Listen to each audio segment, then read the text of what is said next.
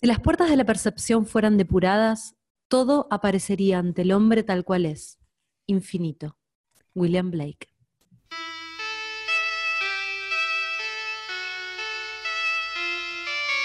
Picture yourself in a boat on a river with tangerine trees and marmalade skies. Somebody calls you, you answer quite slowly. A girl with kaleidoscope eyes.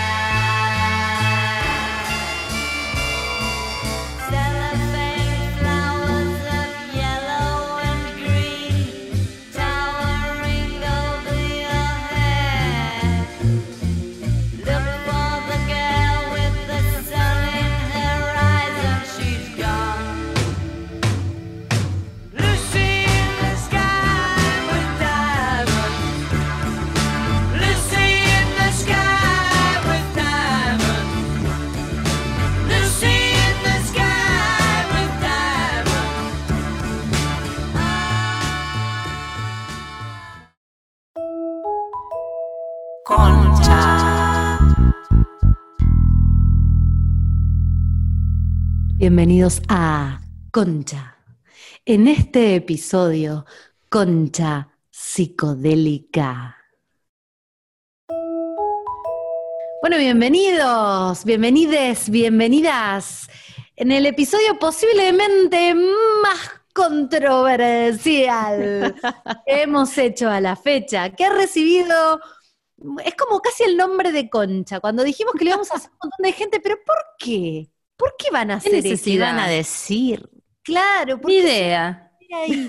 Porque sí, porque si hacemos lo que está bien nos aburrimos, entonces tenemos que innovar, probar, queremos recibir las balas, queremos que nos odien por algo un poco más alto que pendejadas. Un odio bien Que fundamentado. Exacto. No, igual este episodio es para hablar de, de algo que tiene lugar en la vida, ¿no? Que tiene lugar en la vida, que es muy raro, que no, no se sabe por qué es ilegal, no se sabe a quién le conviene que sea ilegal, porque muchas veces fue legal y no pasó nada, este, que tiene más que ver con intereses del gobierno, con intereses de guita, de distintas eh, culturas, de distintos países, porque también es depende del país, ¿no? Así que es un episodio polémico y muy interesante. Se está hablando Mm. mucho más de drogas hoy día también, ¿no? Yo no sé si yo, porque estoy resonando un poco mucho con eso, pero escucho muchísimo, muchísimo hablar de psicodélicos. O sea, no nos interesa hablar de las drogas y por eso le pusimos psicodélica, ¿no? Nos interesan otro tipo de drogas. Y mm, Por, sí, si, ¿no? por si no nos si- conocían, No, y, vale, y por vale si no mucho se lo imaginaban. Vale mucho el disclaimer de que vamos a llenar este capítulo, supongo, de disclaimers, pero nada de lo que digamos, o sea, como siempre, todo lo que decimos en Concha tiene que ver con lo que nos pasa y, y- y nuestras experiencias y lo que nosotras eh, creemos y, reflexiones al respecto, ¿no? No estamos bajando línea, no estamos mandando a nadie a hacer nada. eh, No hagan esto en sus Esperamos que se tome, claro, que se tome como eso, como una charla sobre un tema que nos interesa muchísimo. Muchísimo. Queremos hablar del tema. En realidad es como que algo de- hay algo del, del- de la conciencia alterada, ¿no? Como de cualquier cosa que haga que Ay, qué maravilloso. estés un poco fuera de la realidad, es algo tan humano como Mm. la comer, porque en las tribus más antiguas del mundo era casi indisoluble de la experiencia de la vida este tipo de sustancias, ¿no? Pasa que, bueno, a medida que nos fuimos complejizando, se fueron complejizando y no ignoramos que obviamente eh, hay consumos problemáticos de determinadas sustancias, no ignoramos que hay eh, sustancias que son tóxicas y que son mortales, eh, pero nos preguntamos, ¿no? Si uno consume alcohol para alterar su conciencia o el cigarrillo, Obvio. determinadas cosas, digo, el porro, creo que un poco arrancó porque estuvimos mucho hablando de porro últimamente, escuchamos el podcast Porro de Posta, que está muy bueno, y, ok, ¿qué está empezando Escúchenlo, a pasar? escúchenlo que está muy bueno el, el podcast de Porro. Lo buscan así, Porro, se llama directamente. O sea, ya si existe un podcast que se llama Porro, es como, bueno, ok. ok. Este, con respecto a lo que decía Jimel de la conciencia alterada y, la- y de la realidad, no sé con quién hablaba el otro día, este, pero iba a decir porque fumo porro y me olvido de las cosas, porque ya se puede decir eso, ¿no? Pero lo voy a decir porque fumo porro y me olvido de las cosas, este, de que la realidad, en realidad, más que tener eh, huevos, con muchas comillas, la expresión, no sé cómo, coraje para drogarse, hay que tener coraje para estar careta, o sea, para estar careta, alias, para estar en la realidad. La realidad es insoportable, gente. Yo me drogo con la espiritualidad porque no soporto la realidad. Y yo creo que los que consumen barra consumimos, este, es porque es tan dura, tan dura, que creo que es muy valiente el que no consume nada y que puede solo vivir la realidad. Recién miraba un documental que vi hace poquito, que por algo estamos hablando de esto, ¿no? Yo reconsumí eh, contenido audiovisual sobre psicodelia y sobre drogas desde que empezó la cuarentena, no sé por qué. Y ahora estamos Ay, hablando gorda, de ¿qué esto, es viste? Contate todo. Me vi una serie en Gaia, Gaia que es ese canal de contenido medio alternativo sobre psicodélicos. Pausa. Anoten todo. Ustedes ahora no sé qué están haciendo, están en el colectivo, está en su casa, se va, se busca una virome y un papel y anota, porque vamos a hablar de un montón de libros, de películas, de cosas, de nombres, de- y después nos escriben, che, eso que dijeron, anótelo. Sí. Pero bueno, me- veía esto y Gaia, un poco lo que... ¿cuál viste? ¿Cómo Sí. se llamaba? Es una serie que se llama Psychedelics, pero Psychedelics. Me no importa, la serie está buena, medio como que desglosan cada capítulo, tiene que ver con una sustancia diferente, pero me interesa esto en relación a, a lo que pensamos que es la realidad, ¿no? Como que lo que ellos dicen o, o lo que presentan es estas sustancias que nos ayudan a percibir patrones superiores o que van más allá de la retórica oficial, como que nosotros concebimos la realidad dentro de un de marcos, de marcos que están impuestos como por ejemplo, antes de que estuviera Freud, nadie pensaba que había un inconsciente. Entonces, hoy pensamos que hay un inconsciente porque Freud estableció, se investigó, entró en la cultura que hay un inconsciente y todos pensamos que hay un inconsciente.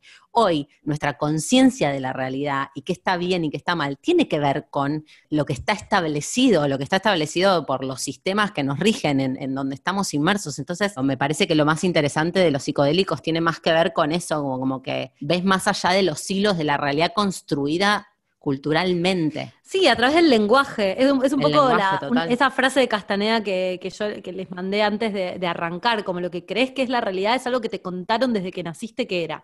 Es un, es un, es un relato. O sea, el, el que alguna vez probó alguna droga que expanda la conciencia recreativamente o no, o en una ceremonia, o, o- o bien llevado por algún profesional, sabe que obviamente pasan cosas que no es que no son reales, pero tienen como otro, como, lo- como la virtualidad, ¿no? Tienen otro código de realidad. Y lo Mm. que dice Aldous, Aldous Huxley, Huxley en Las Puertas de la Percepción, que es un chabón que escribe este libro hace mil años, eh, cuando empieza a tomar LSD, cuando el LSD todavía no era ni legal, porque muchas de las No, drogas él- empezaron a ser ilegales en los, en los, en los 60. 60, cuando- 70. claro. Él experimentó con mescalina con este libro. Lo que él hizo, él, él era una persona normal, tranca, y agarró y se hizo todo un experimento eh, en el que se, se- se encerró en una habitación con una enfermera y empezó a tomar. Y dijo, bueno, a partir de ahora yo voy a escribir qué es lo que me pasa. Entonces el chabón viene escribiendo normal y de pronto, justo estaba mirando porque lo tengo acá el libro, que puse, esta es la mejor parte. El chabón dice... mm, por una serie de circunstancias para mí muy afortunadas, yo me vi de lleno en esta pista en la primavera del 53. Bueno, que empezó, que quería eh, empezar a investigar con eso. A pesar de los 70 años de investigación sobre la mescalina, el material psicológico a su disposición era todavía absurdamente insuficiente y el hombre deseaba mucho aumentarlo. Alguien lo había contactado para saber del tema. Yo estaba dispuesto, deseándolo de verdad, a ser un conejito de indias. Así es como una luminosa Mariana de mayo, ingerí cuatro décimas de gramo de mescalina disueltas en medio vaso de agua y me senté a esperar los resultados, tipo a la página 5 del libro. Y el chabón, punto aparte. Y ahí arranca el libro de verdad. Y el chabón empieza a decir, vivimos juntos y actuamos y reaccionamos los unos sobre los otros, pero siempre, en todas las circunstancias, estamos solos. Y arranca así, y caca, caca, caca, y teorías, y teorías, y teorías. Y el chabón elabora y elucubra toda una teoría sobre una válvula, sobre que en el cerebro o en la percepción tenemos una válvula que es muy chiquitita, que deja pasar como un coso mini del universo a través de esa válvula y nosotros percibimos eso. Y que cuando te drogas con mescalina, pero para mí tiene que ver con todos los alucinógenos, esa válvula se expande y dejas entrar más verdad del universo a tu sistema. Entonces él tiene como esta teoría de la válvula que es muy espectacular. Era, era justo lo que iba a decir, que en realidad la realidad es mucho más grande de lo que nosotros creemos Mm. y nosotros vemos un fragmento de la realidad. Que no está mal, tampoco es la apología, no podríamos vivir, no podríamos hacer nada, porque, los, no sé, voy a entrar directo. ¿Ustedes tomaron, probaron algo? Porque yo, ponele, tomé Sí. LSD, tomé ayahuasca, no, yo sé, no, tomé no varias veces y no podés estar en la, no podés estar, ir al trabajo. O sea, por eso me causa gracia la gente que piensa que pueden ser eh, drogas eh, adictivas, porque si alguna vez las tomaste, sabés que no es que podés estar todo el día en esa. Es un No momento y cuando bajás de esa decís, ah, bueno, no, necesito 3, 4 años eh, hasta volver, porque es un montón de información y pasan un montón de cosas y uno está en una que no, no puedes estar el, eh, vivir tu vida normal. Es como para un momento. Con esto no quiero decir que no haya gente que abuse y desde ya, ¿no? Pero, Sí. mm, pero me parece que es para mí como una experiencia medio espiritual. Yo me acuerdo la primera vez que tomé, la- el primer psicodélico que tomé fue LSD con un novio que me dio uno entero, así, no, no sé, los que saben es como un cartoncito, y, y nos fuimos a una playa, yo no tenía ni idea de lo que iba a pasar. Y, ¿No te dijo nada de lo que era? Nada, no me, yo sabía, no, no es que me engañó, me, me dijo, pero yo no, no tenía background, no sabía qué iba a pasar. Una locura. Ahora, mirando para atrás, digo, no hagan esto. en sus. ¿Cómo estamos Oye, vivas, chicas? Estamos vivas de pedo, sí. No, bueno, sabiendo que no es que me iba. Oye, no, no, estamos vivas de pedo y cuerdas. estamos cuerdas de pedo, porque creo que ese es el tema de estas drogas. No es que te van a, no es que vas a hacer una, una sobredosis y vas a morir porque no, no, no son tóxicas. Ahora le vamos a preguntar a nuestro invitado, ¿no? Pero, eh, pero sí lo que puede pasar es que realmente afectan tu Sí, sistema eh, psíquico. Entonces, sí hay que tener determinados recaudos. Pero bueno, la anécdota es que me, tomé esto y dije, ah, no pasa nada, no me pasa nada, no me pasa nada. Y mm, terminé, ¿vieron esos documentales de, de Woodstock de los 60 donde está toda la gente en pelotas por algún motivo? Entendí. Yo quería meterme en la arena con todo el cuerpo desnudo, y, eh, porque fuimos a una playita, ¿no? Y tocar la arena y garcharme a la tierra. Me, me abrazó un árbol en un momento. Tenemos mucha, porque él puso a filmar, tengo, mu- tengo videos de eso. Ay, qué espectacular. Ah, bueno. No, no, no saben, porque de adentro yo sentía que era una con el universo. Cuando vi los videos, después dije, asustamos a un montón de niños que estaban en la playa, ¿entendés? Como nosotras con Falduti. ¿Te acordás? Con pip, tipo el No, apellido. no pasa nada. o sea, estás adentro, estás en un trip, estás re intenso, no sé, conectando a la naturaleza y el de afuera te ve y no, no Pero entiende. medio cuando lo estás mismo. borracha igual también, que te crees que estás bailando re sexy, re diosa y de afuera es medio un Exactamente papel. igual. Exactamente igual. Y me acuerdo que ese día, claro, lo tomamos a la mañana.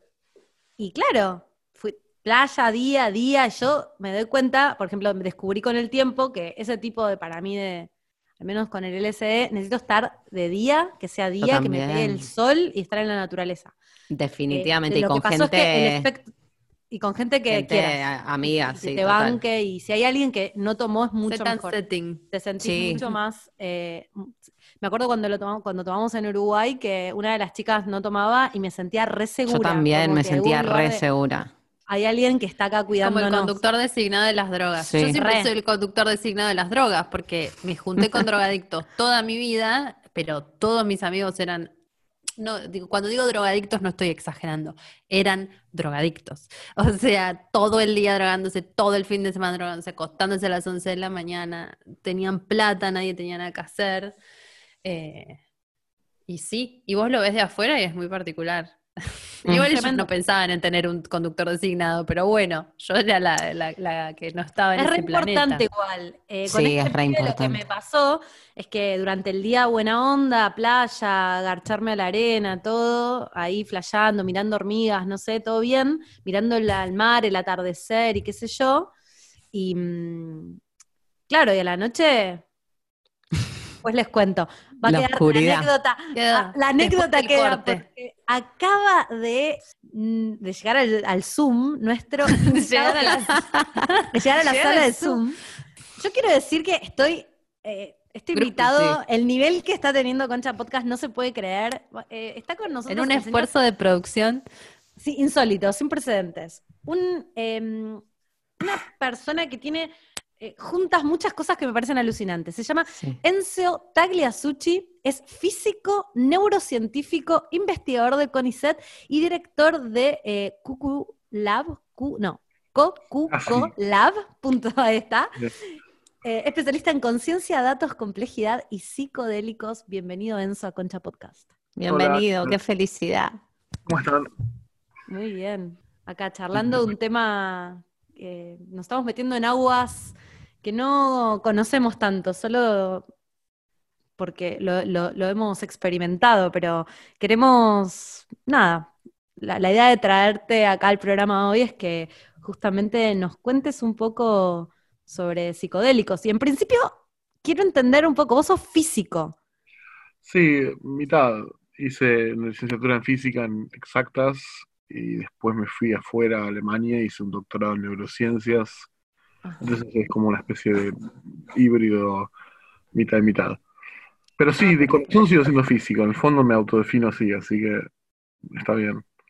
Me parece alucinante. ¿Y cómo llegas a los... a- no, primero, nos- ¿Cómo pasamos de la física a las drogas? Claro, no, ¿qué, qué haces? Digo, te- ¿qué hace eh, Cocuco Lab?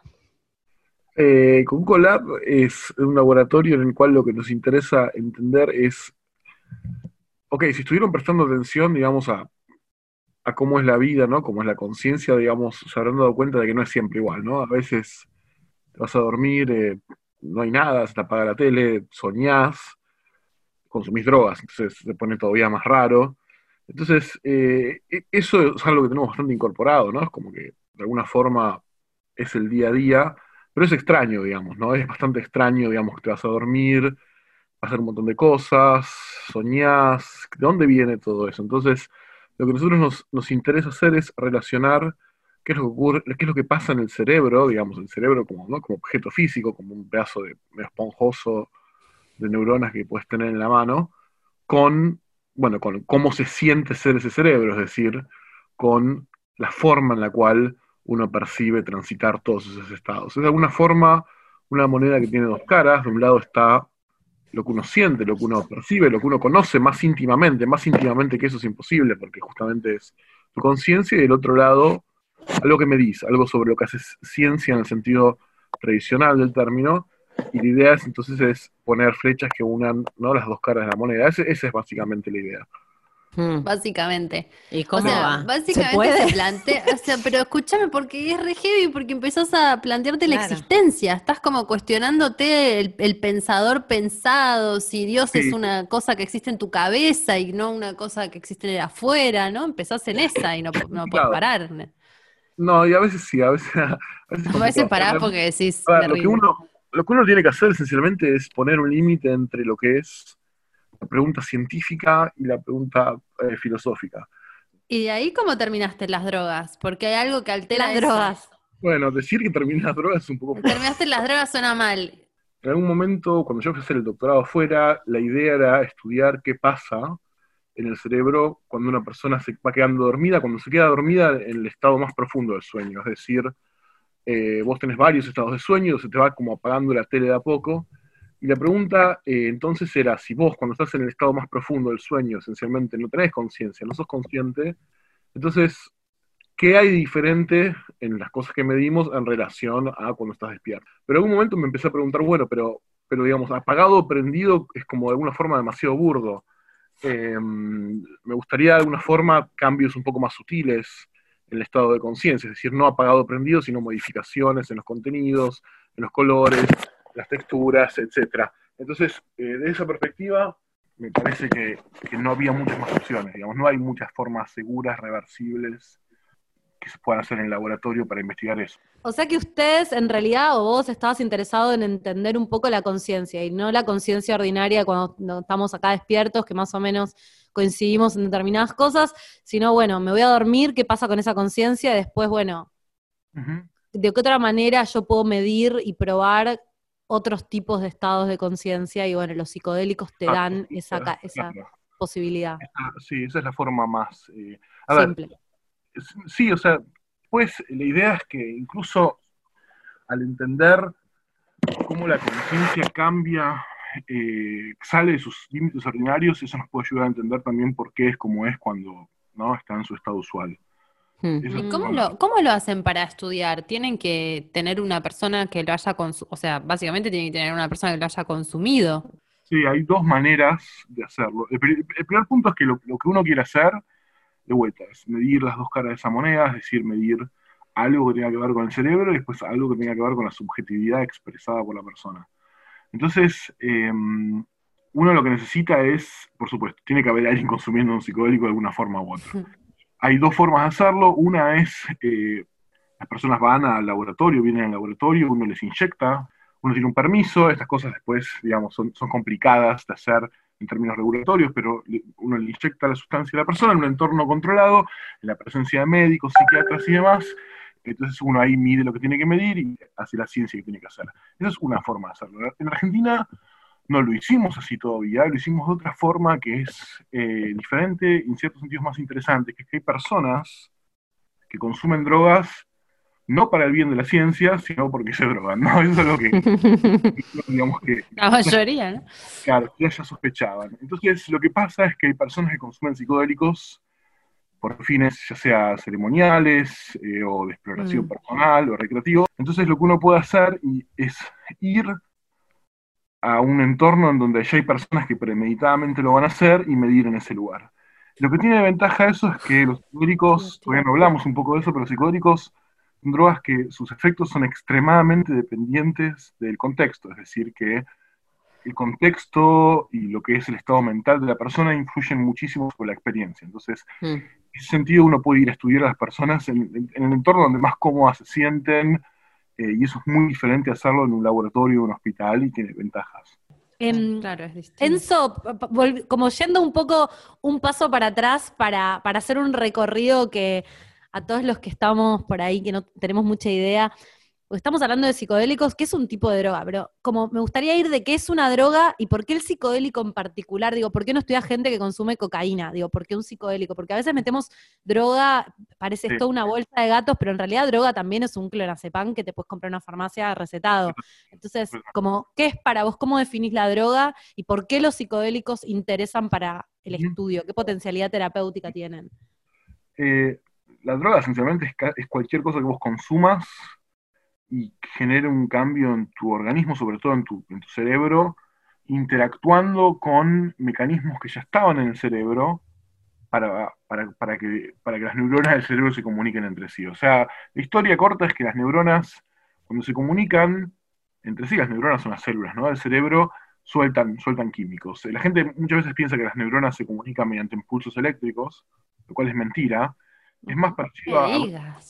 Eso Sí. es lo que nos dijeron en biología en el colegio, seguro. Sí, sí, re. No, no, la- el impulso eléctrico, o sea, dentro de la misma célula sí es una transmisión eléctrica, pero cuando dos células distintas se tienen que hablar, lo hacen liberando una sustancia química. Es más parecido a perros oliéndose la cola y reconociendo a un cable. Pero en tu propio cerebro, imagínate. Qué hermoso.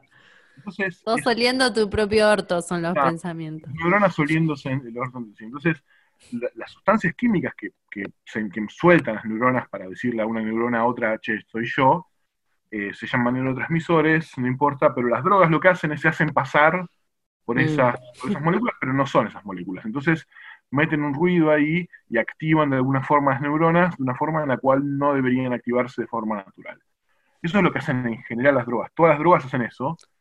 Eh, Entonces uno encuentra drogas que eh, se hacen pasar por estos neurotransmisores que tienen un efecto de activación, es decir, que dan energía, euforia, me refiero a los estimulantes, ¿no? Cocaína, anfetamina, hasta cafeína. Después uno tiene drogas que son sedativas, es decir, cuyo efecto básicamente es planchar, clonazepam, el alcohol, Alcohol. ese efecto, bueno, heroína, morfina, etcétera. Después hay drogas que tienen un efecto eh, que esencialmente es, es complicado de describir, pero bueno, son en gran medida las drogas antidepresivas, las drogas que se utilizan en psiquiatría, las drogas de prescripción.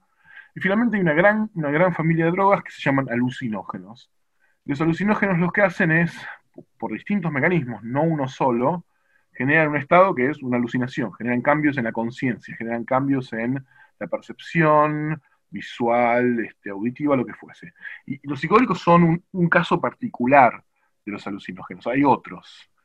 Eh, y, y lo que tiene interesante los psicodélicos son, son varias cosas. La primera es que, a diferencia, prim- primero que son enormemente seguros. Eso quiere decir, los, psico- eh, los psicodélicos naturales, es decir, los psicodélicos que uno encuentra en la naturaleza, son al- a- algunas de las drogas más seguras que existen.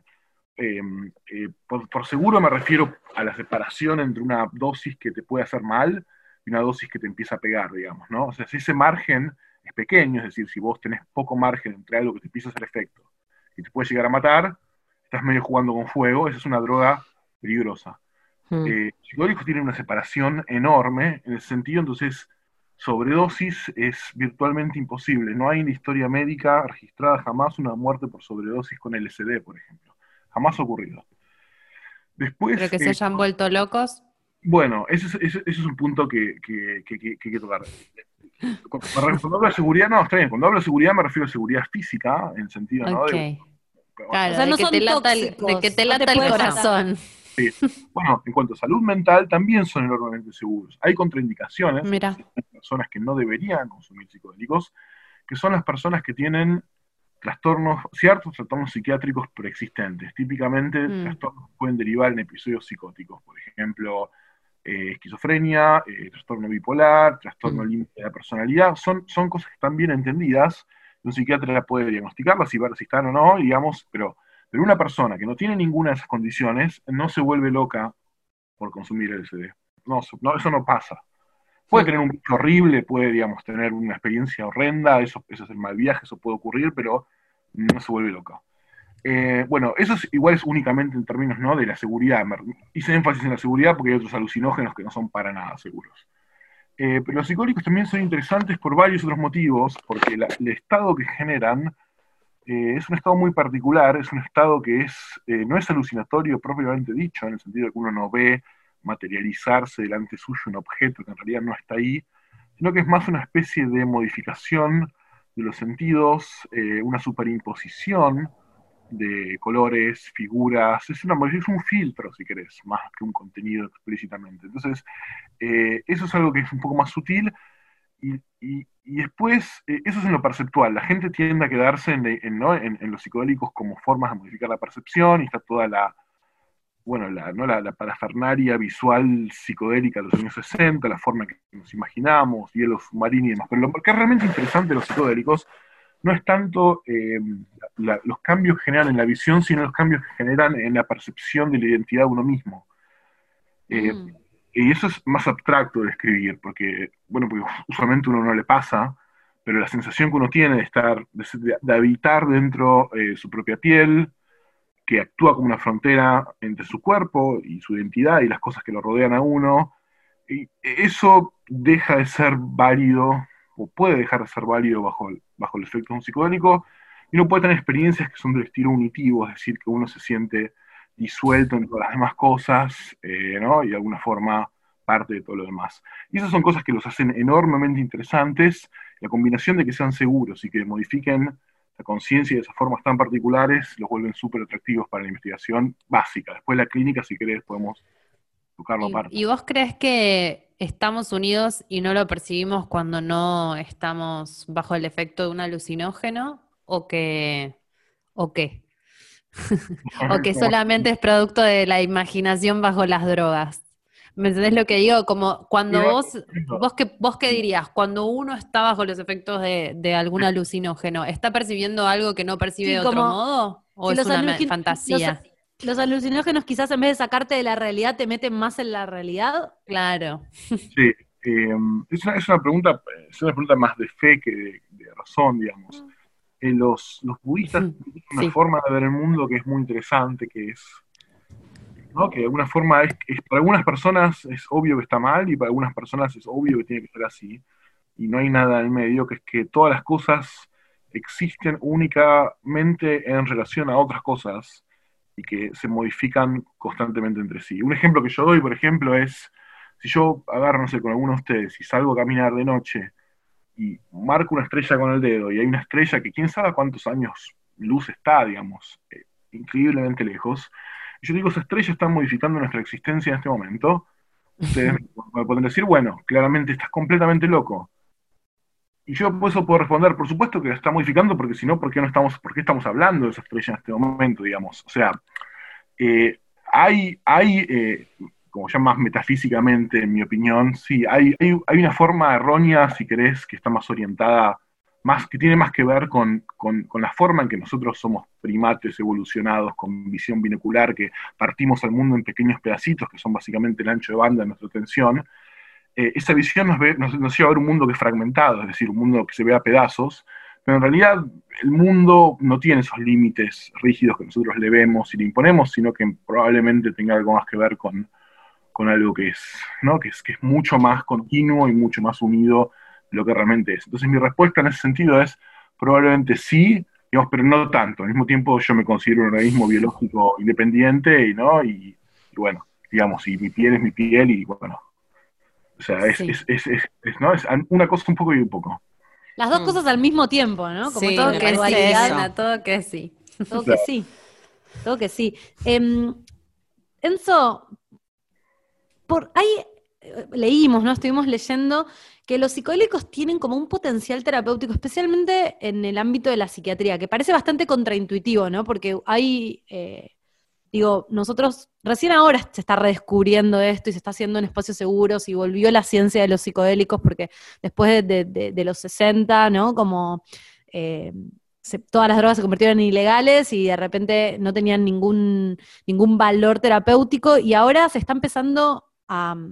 Decía que es contraintuitivo porque justamente pareciera que en la psiquiatría es donde más espacio hay para que estas drogas mejoren eh, Mm. la psiquis de las personas, ¿no? En enfermos de terminales de cáncer, gente con problemas de depresión, incluso gente con adicciones, ¿no? Como alcoholismo, eh, tabaquismo, se están probando muy útiles.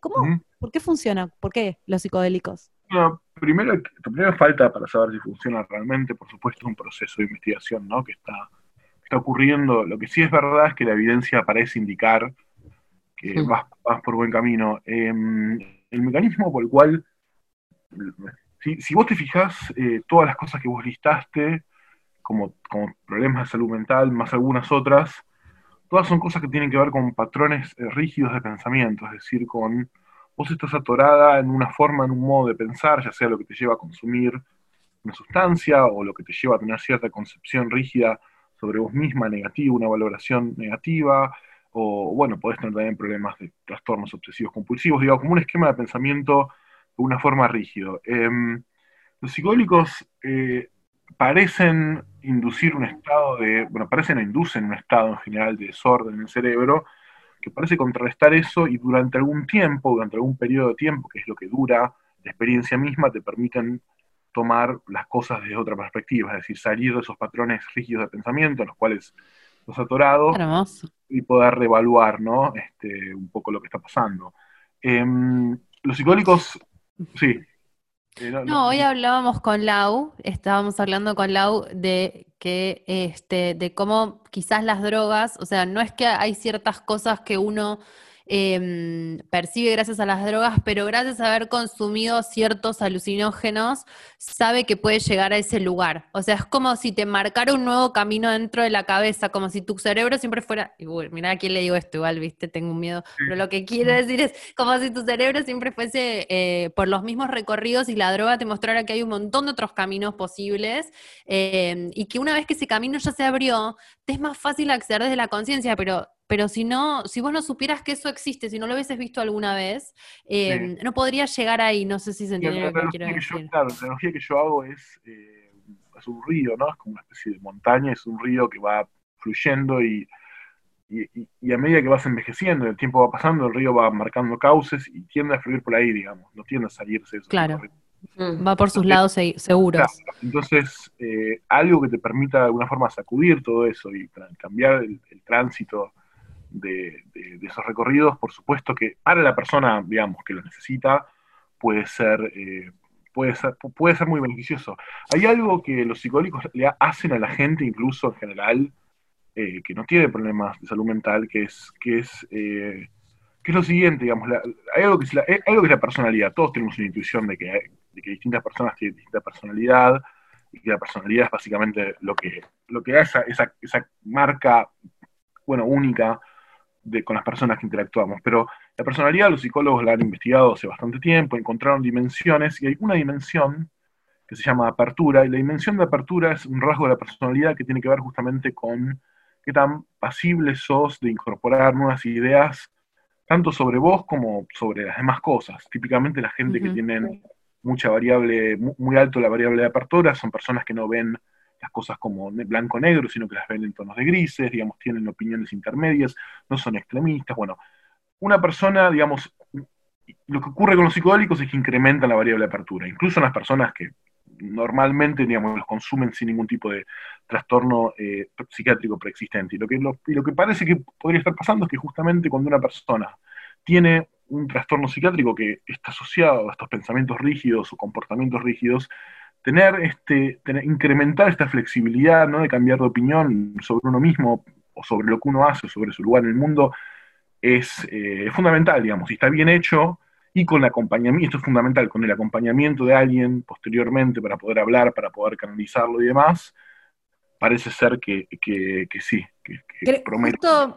iba, iba un poco, iba a decir algo exactamente sobre eso, ¿no? En, en- en, eh, hay un, un libro que seguro que sabe que, que se llama Cómo, Cómo cambiar tu mente de Michael Pollan, que habla de toda la ciencia de los psicodélicos, y él hace mucho hincapié en el set and setting, ¿no? Como en dónde lo haces, con quién lo haces, y que, digo, porque por ahí nos escucha un montón de gente que dice, ah, bueno, por ahí yo estoy medio deprimido, me tomo Tengo problemas, LSD". me voy a tomar unos Claro. No, no, no, no, no, no, para nada estamos diciendo eso. Digo, se está probando ahora de qué manera, cuáles son los protocolos. Esto no es legal aparte. Entonces se, se está probando de qué manera y se está, es como vos decías, bueno, no, no está comprobado que funcione sí o sí, pero da- da la evidencia, nos, nos diría que estamos yendo a ese lugar, pero tiene que hacerse de una forma especial con gente que lo hace de una determinada manera, ¿no? Eso también se está desarrollando en paralelo, que se están dando las investigaciones, se está entendiendo cu- cuál es ese rol de esa persona que te acompaña y cómo es esa persona, que en, en las tradiciones más antiguas o originarias de, de consumo de estas sustancias es como la figura del chamán, ¿no? Sí, eh, la primero, por supuesto que nada de lo que estoy diciendo hay que interpretarlo como, bueno, salvo a consumir para estar mejor. No, sí. Para mí es complicado, yo imagínate, no, recibo mails de personas que están por suicidar o de que personas que están muy, Claro. muy dando fondo, digamos, y es complicado porque al mismo tiempo uno no sabe que esto podría llegar a ayudar, pero no existe el mecanismo para hacerlo legalmente. Nada, eso está bueno aclararlo. Eh, la forma en la cual, por supuesto, estas cosas hay que hacerlas, eh, hay que hacerlas en entornos que sean favorables, eso quiere decir un setting favorable. Eh, uno no quiere hacer esto en una cama de hospital con un suero puesto y con una luz que te pega en la cara, sino que estas cosas se hacen en entornos que son amigables. A veces se le pide a las personas, por ejemplo, que traigan cosas suyas queridas, fotos de personas, eh, eligen la música, bueno, generan una atmósfera de contención. Y después, eh, por supuesto, después ahí es donde viene el tema de los roles. Eh, un médico psiquiatra es en general un médico que, que es, a diferencia del psicólogo, no está, está tiene permitido recetar y, y administrar fármacos. Ahora, eso no quiere decir que sea la persona adecuada para estar con uno durante la experiencia. Eso para empezar. Es decir, durante la experiencia vos podés tener ansiedad, vos podés tener eh, momentos difíciles, vos podés necesitar hablar o intercambiar, y, digamos, y, no es absolutamente claro que ni el psicólogo ni el psiquiatra sean esa persona. Ahora, después cuando vos salís de la experiencia, es decir, vos ya, tra ya transitaste tu experiencia psicodélica, entonces hay algo que es fundamental, y esto es algo que justamente este es un motivo muy importante por el cual la gente no tendría que hacer esto nunca sola, que hay que atravesar una fase de algo que se llama integración. Integración es tratar ahora de entender qué pasó y de relacionarlo con, con, lo que era tu problema. Vos viviste un montón de cosas y ahora querés entender qué, qué de eso que viviste tiene que ver con el motivo por el cual vos esencialmente buscaste tratamiento. Entonces, ahí tampoco, y claro, esto, esto es lo que es, esto es lo que, que, es, que es, es completamente antiintuitivo, pero, pero es muy importante hablarlo, porque imagínate, usualmente lo que se dice, bueno, un psicólogo bien entrenado puede hacerte la integración y puede salir mejor. Ahora imagínate la siguiente situación, que yo siempre la planteo. Imagínate que vos eh, estás, no sé, pongamos de alguna forma, tenés, tenés una enfermedad terminal, eh, ni siquiera, estás muy deprimido, estás súper deprimido, tenés una depresión súper aguda, y lo que pasó es que en la experiencia psicodélica vos sentiste que saliste de tu cuerpo, hablaste con la madre naturaleza, te dijo que en realidad todo está bien, que todos son parte de lo mismo, este, ¿no? que, que las divisiones, bueno. Ahora vos volvés, ¿no? Y lo que vos le preguntás a la persona con la que vas a hacer la integración es si todo eso pasó de verdad. Es decir, si vos realmente saliste y hablaste con la madre naturaleza y si la madre naturaleza existe. Entonces, eh, un, yo, por ejemplo, que soy una persona de inclinación 100% científica, me inclinaría a decirle a la persona, no, lo que pasó es que flashaste, estabas drogado. Y, y- y- muchos psiquiatras también. Entonces, claramente quizás la persona no necesita hablar con ese tipo de persona, necesita hablar con alguien que, eh, que haya transitado tantas veces esa experiencia y conozca tanto esos lugares y haya vivido tan en carne propia que sin, sin, sin una perspectiva de autoridad de negar o de afirmar pueda comunicarse y pueda ayudarla. Y eso es muy parecido a la idea del chamán, justamente, ¿no? La persona que ya estuvo ahí, que fue probada, digamos, que conoce ese otro lugar y que, y que no se para desde una posición de autoridad, decirte esto no existe, estás delirando, sino que justamente te habla sobre eso. Y quizás poder hablar sobre eso sin negarlo como un flash psicodélico es algo que sea terapéutico.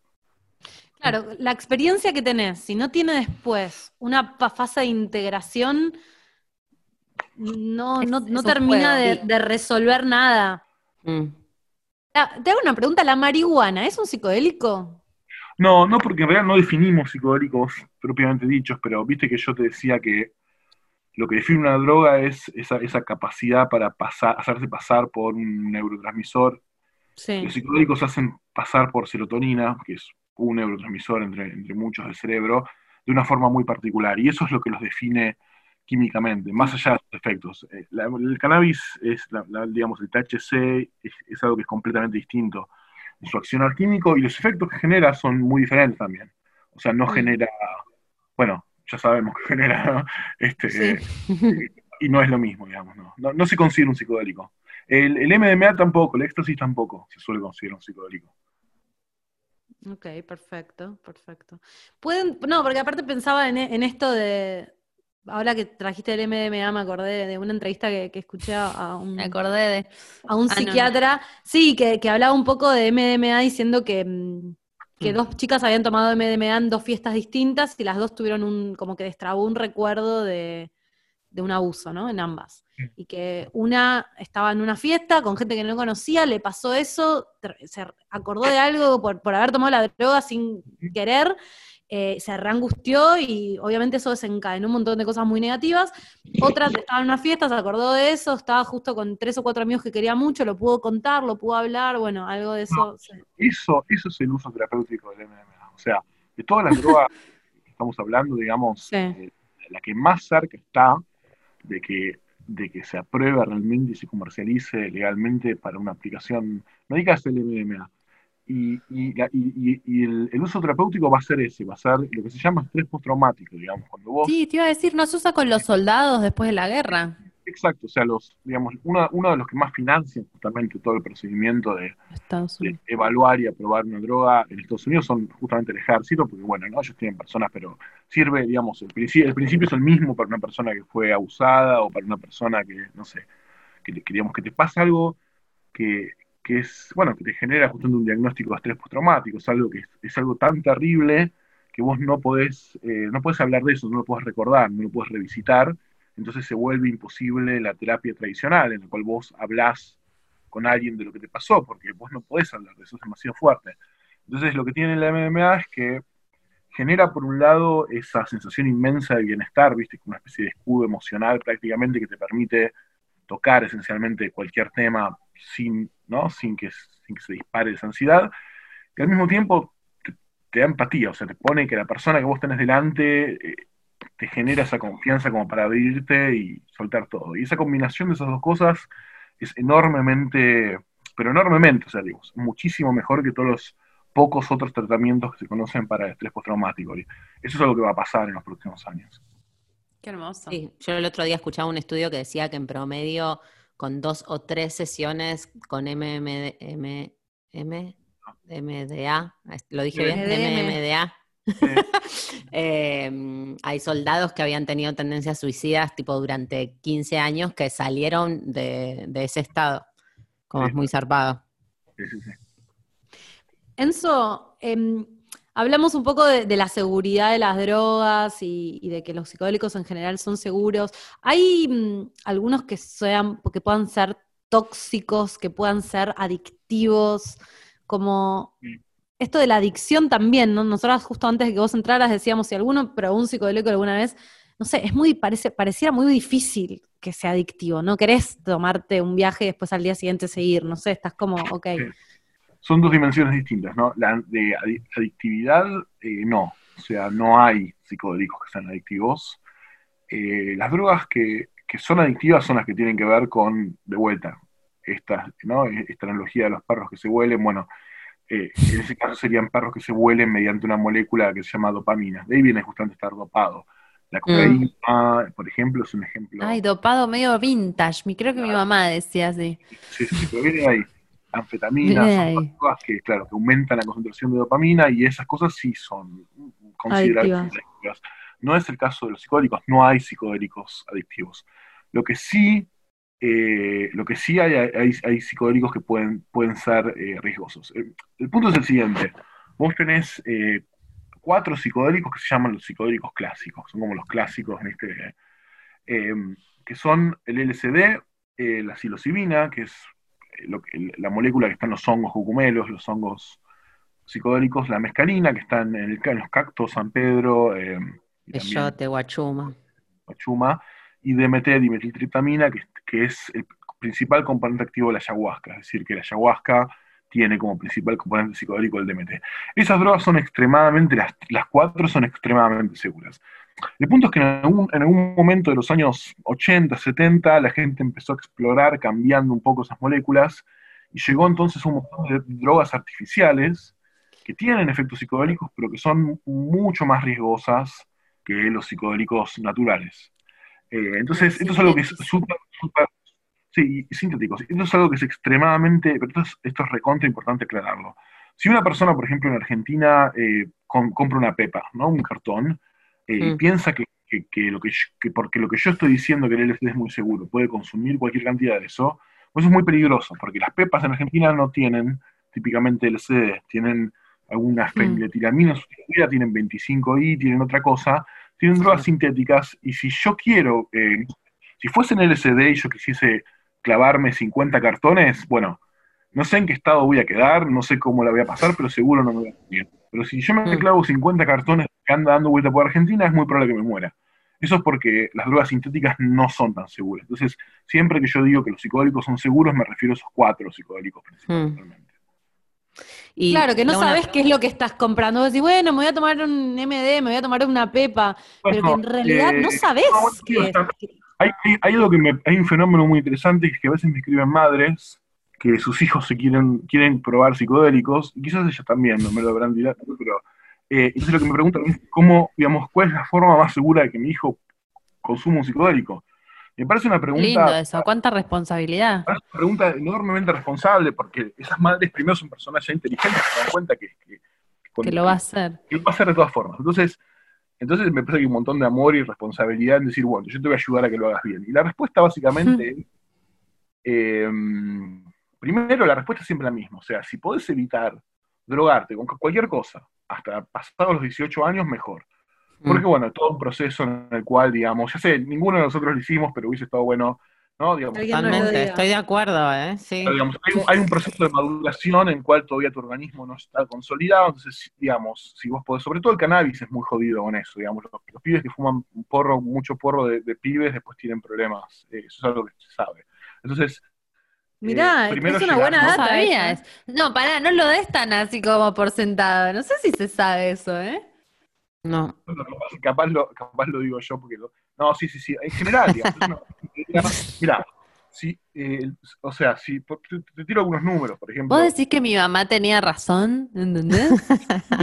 no sé en qué, pero seguro. Pero eh, si, si un pibe toma cierta cantidad de alcohol desde los 13 años, por ejemplo, en vez de desde los, no sé, 18, eso casi duplica las probabilidades de ser alcohólico a los 40. O sea, digamos, el consumo temprano de alcohol es terrible. El consumo temprano de cannabis genera después un montón de problemas cognitivos, memoria, puede favorecer incluso el desarrollo de enfermedades que, tienen eh, características psicóticas, o sea, eso es algo que es, que es muy importante evitar. Si no está claro, entonces, no, es- no estoy diciendo que el cannabis sea una droga particularmente riesgosa, porque el clonazepam es mucho peor, por ejemplo, pero lo que estoy diciendo es que en esa ventana formativa, todas las drogas hay que evitarlas. Y el cannabis O sea, también.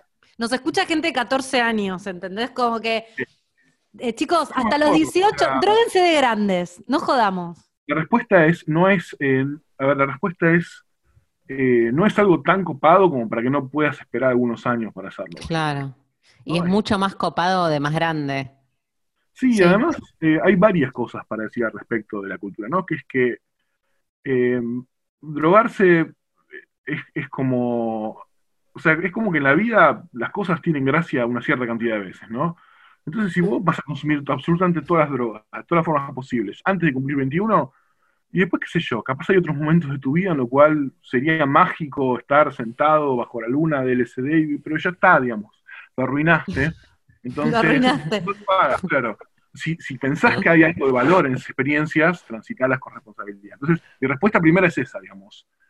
Evitá que lo haga antes de. Y, y la segunda es ir a lo natural. O sea, uno no sabe qué hay en un cartón, pero en un hongo, por ejemplo, eh, si el hongo está bien identificado, que en general la gente que, que- que trata con esas sustancias se los puede identificar bien, entonces vos ya sabés que tiene psilocibina y sabés que está consumiendo un psicodélico que es seguro. Entonces, lo Es un natural. datazo lo que está diciendo. Por ejemplo, para mí, yo tengo 35 y nunca me drogué, o sea, solo fumé marihuana. Eh, con esto me está dando un nivel de seguridad, estás como cambiando mi vida.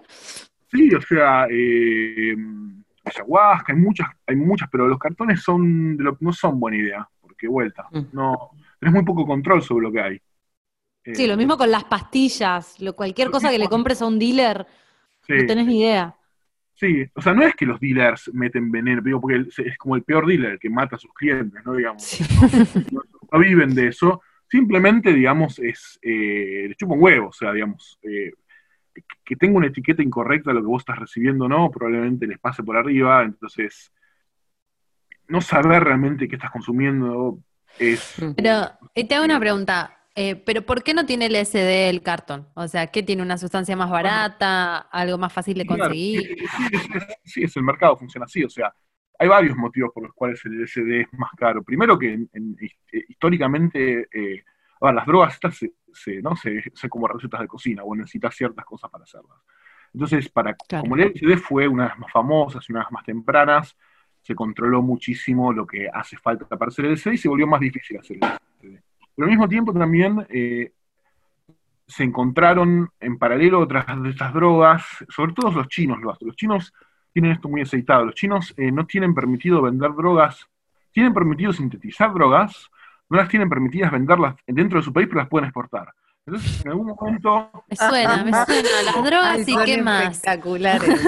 Son unos genios. Los tipos dicen, bueno, para exportar todo bien. Entonces, en algún momento del 2000 y pico, eh, sintetizaron una cantidad enorme de una droga que se llama 25I, que el 25I básicamente es algo que, que es como una especie de es como una especie de lado B de la psicodelia, así como medio Uh, presupuesto. Tiene algo de LSD, pero es quedas todo, todo duro, todo con taquicardia, dolor de cabeza, y es, y es más tóxico. Y lo que tiene es que es más barato, es menos controlado, los reactivos a diferencia del LSD, y además tiene una ventaja extra que es que tiene mucha mayor vida útil. El LSD, si vos lo dejás al sol unos días, medio que se- estas cosas son medio como indestructibles.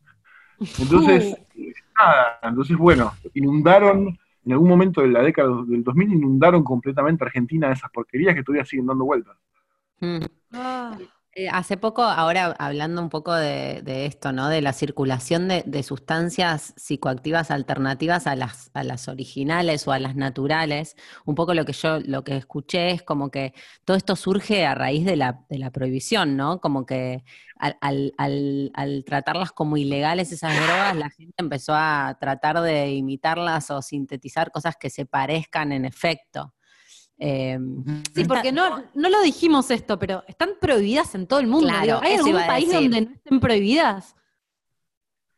Eh, las drogas, o sea, el principio activo, es decir, la molécula. El no- LSD, no- ayahuasca, mescalina, psilocibina, esas, tipo las, las originales. hay que- es, hay un detalle, es- es importante distinguir entre la molécula y la planta que la contiene. Por ejemplo, en algunos estados de Estados Unidos, por ejemplo en, en Oregon creo, está, eh, no está legalizada, está decriminalizada eh, Mm. la, la Sí, y sí, consumo de plantas psicodélicas, hongos, cactus. Pero si vos tenés en tu casa una bolsa con DMT o psilocibina, es otro tema.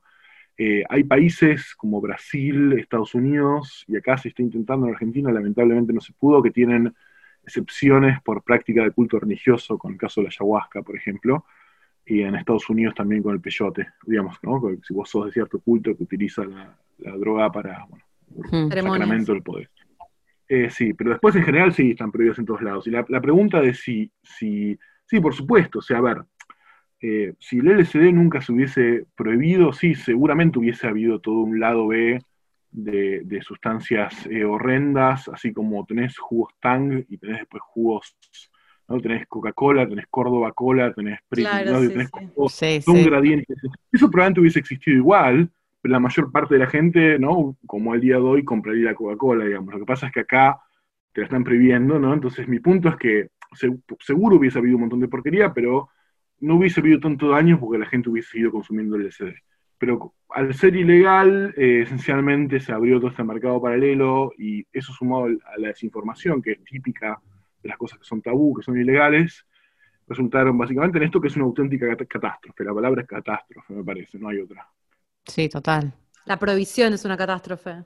Es un genocidio más que una catástrofe, si te fijas un poco, porque la cantidad de muertes que se asocian a, a- a todo el fenómeno de la prohibición eh, en general, digamos, por muertes, por sobredosis, pero también por las guerras, narco, digamos, eh, todo- todos los epifenómenos alrededor de eso, y te pones a contar los muertos, eh, te sorprendes, digamos, es realmente una cosa que es, es, es un atentado contra la humanidad. Claro, sí, sí, sí. Nos nos quedamos la- recalculando. Sí, mal. feliz, pero bueno, sí. Y por- pero digo, si son drogas que no son peligrosas, que no son adictivas, que son seguras, ¿por qué, qué pasó en los 60, no? Que, que se... Que, que- Y la que- gente era libre y feliz y cogían mira. por todos lados. No, es- demasiado. es, es, es, es interesante. Bueno, primero, a ver, digamos, la- las prohibiciones son anteriores a la época de los psicodélicos, y eso, es- y eso es algo que es, es un fenómeno bastante interesante, que es que los Estados Unidos eh, recibían un montón de comunidades, y una forma de controlar una comunidad es eh, regular o hacer ilegal la droga que consumen. Es como que vos, por ejemplo, vas a Madrid y prohíben el mate. Entonces vos tenés tú un mercado clandestino de argentinos tratando de comprar mate, entonces ahí tenés una cosa para meter en cana. Bueno, esto es parecido, digamos, ¿no? Este, los mexicanos con el cannabis, el- el, digamos, los afroamericanos tenían más consumo de cocaína, los chinos de opio, entonces ahí como hace esa medida, Es la lógica de la colonización, ¿no? la Como. única que no se pasa es el alcohol porque es la que toman los sajones blancos protestantes. Eh, eso es algo anterior a los Wow. Los psicodélicos eh, en esa época no estaban ni en el radar, o sea, los psicodélicos irrumpen de una forma muy dramática, es decir, todas estas drogas que te mencioné son drogas que tienen historias milenarias, cannabis, eh, alcohol, cocaína, digamos, son drogas que se conocen hace mucho tiempo. Los psicodélicos no, los psicodélicos entran en la conciencia occidental alrededor de los años 50, así como, pero irrumpen completamente, o sea, es algo que, que es eh, en gran medida el mérito, o no, del LSD, que es una droga que es activa en dosis tan bajas que podés tipo transportarla de casi cualquier forma que te imagines. Entonces, eh, bueno, cuando vos inundás un país del LSD, seguro van a pasar cosas interesantes, ¿no? Lo que pasó en el caso de Estados Unidos es que se asoció en general a lo que era la contracultura, la, cultura, digamos, eh, hippie, los movimientos protesta, protesta contra la guerra, Contra y- la guerra. y, y en ese contexto pasó algo, pasó algo que era que había un tipo que se llama, bueno, fue súper famoso, Timothy, Timothy Leary. Leary. Claro. Sí. Sí, y lo que le pasó es que el tipo en un momento lo metieron en cana porque tenía porro, lo cual es muy gracioso porque tipo probablemente eh, había consumido el día anterior más LSD que, no sé. Pero no importa, la excusa fue que tenía un poco de porro y lo metieron en cana. Eh, para eso Nixon había dicho que era el hombre más peligroso de América, lo cual es extraño, porque probablemente Nixon mismo era el hombre más peligroso de América. Pero y en ese contexto lo que pasó es que a, a, a Leary lo rescataron de, de Cana los Weatherman. Y los Weatherman eran una organización que era lo más parecido que tuvieron los yanquis a los montoneros. Eran Mm. ahí como la izquierda armada y en la era Nixon, imagínate. Y encima, después de que lo rescataron, lo llevaron a donde estaban los Panteras Negras en Argelia. Entonces, el tipo estuvo con todos los, los enemigos número uno del establishment. Entonces, lo que los tipos y era el, era el popper LSD. Entonces, esencialmente por asociación eh, quedó claro, digamos, que, que así como sirvió para controlar a los mexicanos en su momento eh, prohibir el cannabis y para controlar a los chinos prohibir el opio, ahora para controlar a los hippies íbamos a prohibir el LSD. Y medio que esa es básicamente la historia corta. Y, Sí. y la ley que tenemos hoy, digamos, estas cosas suenan viejas en el tiempo, pero es la misma que en los 70, no cambia nada, digamos, no es que, no es que siga habiendo, digamos, no hay más hippies, es todo distinto, pero la ley sigue por, por inercia y estamos con esa ley. Mm. Bueno, puede, con la marihuana parece que va a cambiar, como que se está, empe- se, se- se siente al menos, todo puede fallar, ¿no? Pero se siente que en algún, que, que se está flexibilizando y que pareciera que por ahí en los próximos años hay algo que se empieza un poco a, a flexibilizar con respecto a esto, ¿no? Sí, eh, el cannabis, eh, hay modelos a seguir, digamos, eh, incluso no solo de despenalización, sino de, ¿no? de comercialización. Entonces el modelo de Holanda, tenés el modelo de Uruguay, eh, psicodélicos, LSD no, no hay un modelo a seguir, o sea, no está del todo claro, digamos, sí, en una época, en- hoy por hoy en Ámsterdam podés comprar trufas, que son partes de hongo que tienen psilocibina, está todo bien, pero digamos, no así como, como, un, como un país donde digan, bueno, me voy a comprar el a kiosco, eh, no hay en este momento, pero, pero sí, digamos, yo creo que es, es, un, es, es imposible que eso a, a largo plazo no, no, se, no se revea. Mm. O sea, no- ¿Y cómo hacen para investigar entonces? ¿Cómo se están investigando si son ilegales estas drogas? Sí, esa es una buena pregunta. O sea, vos, eh, o sea, vos lo que tenés son como escalafones de drogas, tipo niveles que te dicen qué tan riesgosas son en relación a los beneficios que dan. Mm. Entonces vos tenés, no sé, qué sé yo, el paracetamol tiene algunos riesgos, pero bueno, eh, no es tan peligroso como para no poder comprarlo en la farmacia. El clonazepam, bueno, capaz receta. La morfina, una receta todavía más difícil de conseguir. Los psicodélicos están en una categoría como el fondo del pozo, que la categoría básicamente es para drogas que se considera que tienen, tan- que tienen inmenso potencial de adicción y abuso, lo cual, nada, acabamos de decir que no es el caso, pero, eh, y ningún tipo de uso reconocido en ciencia o medicina. O sea, todo al revés, básicamente es, es todo lo contrario a lo que pensamos que Sí, no sirven para nada, total. no, no sirve para nada y, y te pueden matar fácil. Entonces, eh, vos no podés, debido a que están en esa categoría, vos es más fácil hacer un experimento con cocaína en humanos que con LSD. Es así de bizarro. Entonces, vos lo que necesitas hacer es buscar un permiso especial del gobierno que te permita eh, ex- experimentar con esas drogas. Y eso es lo que hicimos en su momento en el Reino Unido, digamos, y fue todo un proceso súper largo y demás. En Argentina, como nosotros no le estamos dando la droga a la gente, sino que estamos convenientemente cerca de la gente cuando decide drogarse, no es lo mismo. O sea, ¿no? Es como que vos va- vas a estudiar algo que la persona está haciendo por motus propio, pero vos no estás sacando una ampolla de psilocibina o LSD e inyectándosela. Mm. Ahora, el día que nosotros Claro. querramos hacer eso, que de hecho es lo que estábamos empezando a querer hacer cuando, bueno, coronavirus, eh, Claro. y estábamos empezando a transitar eso, digamos, y en Argentina honestamente no sé qué tan difícil va a ser. O sea, la verdad que no, no lo- no- como todavía no llegamos ahí, no. Pero ese es el proceso, es, es muy burocrático. ¿Con qué sustancia Claro. quieren investigar o investigan ustedes, Enzo? Cuando, cuando digo eh, el experimento este que hicimos de, ¿no? de, de consumo en entornos así naturales, ceremoniales, estudiamos gente que fuma, fumó dimetiltriptamina, fumó DMT. El DMT se, Mm. se consume ¿no? por, por, por vía oral en la ayahuasca, pero también se puede fumar. Genera efectos súper intensos, cortos, durante 10-15 minutos y después las personas vuelven a, a la normalidad. Em, pero para el- nosotros lo que queríamos hacer antes de que empiece todo esto fue era usar psilocibina en pacientes oncológicos, eh, Ah, sí, con ansiedad de fin de la vida. Y la idea justamente era eh, prepararlos de alguna forma. Eh, esto no lo dije, pero hay un, lo que más predice, lo que mejor predice si una persona que consumió un psicodélico va a mostrar alguna mejoría terapéutica en el futuro, porque no todos le pasa, es, es tener cierto tipo de experiencia que se llama experiencia mística o tipo místico, que suena, suena raro, pero básicamente lo que es es una experiencia unitiva, de mucha felicidad, de sentimiento de, nada, de significado, tiene como un cúmulo de características y las personas que les pasa eso tienden a decir, mira, esto, esto, esto que me pasó está en el top 3 de las cosas más importantes de mi vida, y esas son las personas que después suelen mostrar mejoría. Entonces, para Mm. facilitar que eso ocurra, pensamos hacer como un retiro y después usar la droga en combinación, eh, y, sí, y la droga sería psilocibina. Ok. Y hay, hay como distintos efectos en, en, en relación a la dosis, ¿no? Eh, Sí, en como que son distintos viajes, ¿no? Sí, en general, en general las drogas tienen, tienen una, una relación dosis-efecto y, y el caso de los psicodélicos, primero hay dosis, algo, algo que se puso de moda hace no mucho es algo que se llama microdosis, que es, vos consumís un psicodélico eh, cada, todos los días o cada dos días en dosis muy bajas, de forma tal que no, no tenés toda, ninguna distorsión perceptual ni nada, pero la idea es que hay suficiente como para que te dé un poco de chispa, de energía, de creatividad, eso es lo que está súper de moda entre los CEOs y gente Los popular. ¿no? San Sí, Francisco. sí, sí, claro, ¿no? Que la, el chiste es, ¿no? Que, que antes, digamos, eh, la gente consumía LSD para escapar del sistema y no trabajar, y ahora consumen LSD para trabajar. Cambian las cosas. Bueno, después en dosis más altas, sí, digamos, empieza a aparecer la experiencia cada vez más fuerte, y en dosis súper altas, por supuesto, eventualmente ya perdés, digamos, un poco más el contacto con lo que te rodea, ¿no? Estás como... eh, las dosis serían estándares, o sea, una dosis estándar de psilocibina es un viaje que dura cuatro horas aproximadamente, con todas las características típicas de un viaje psicodélico, no más, y después, eh, ¿no? Después va recediendo gradualmente y a cinco horas una persona ya está de vuelta.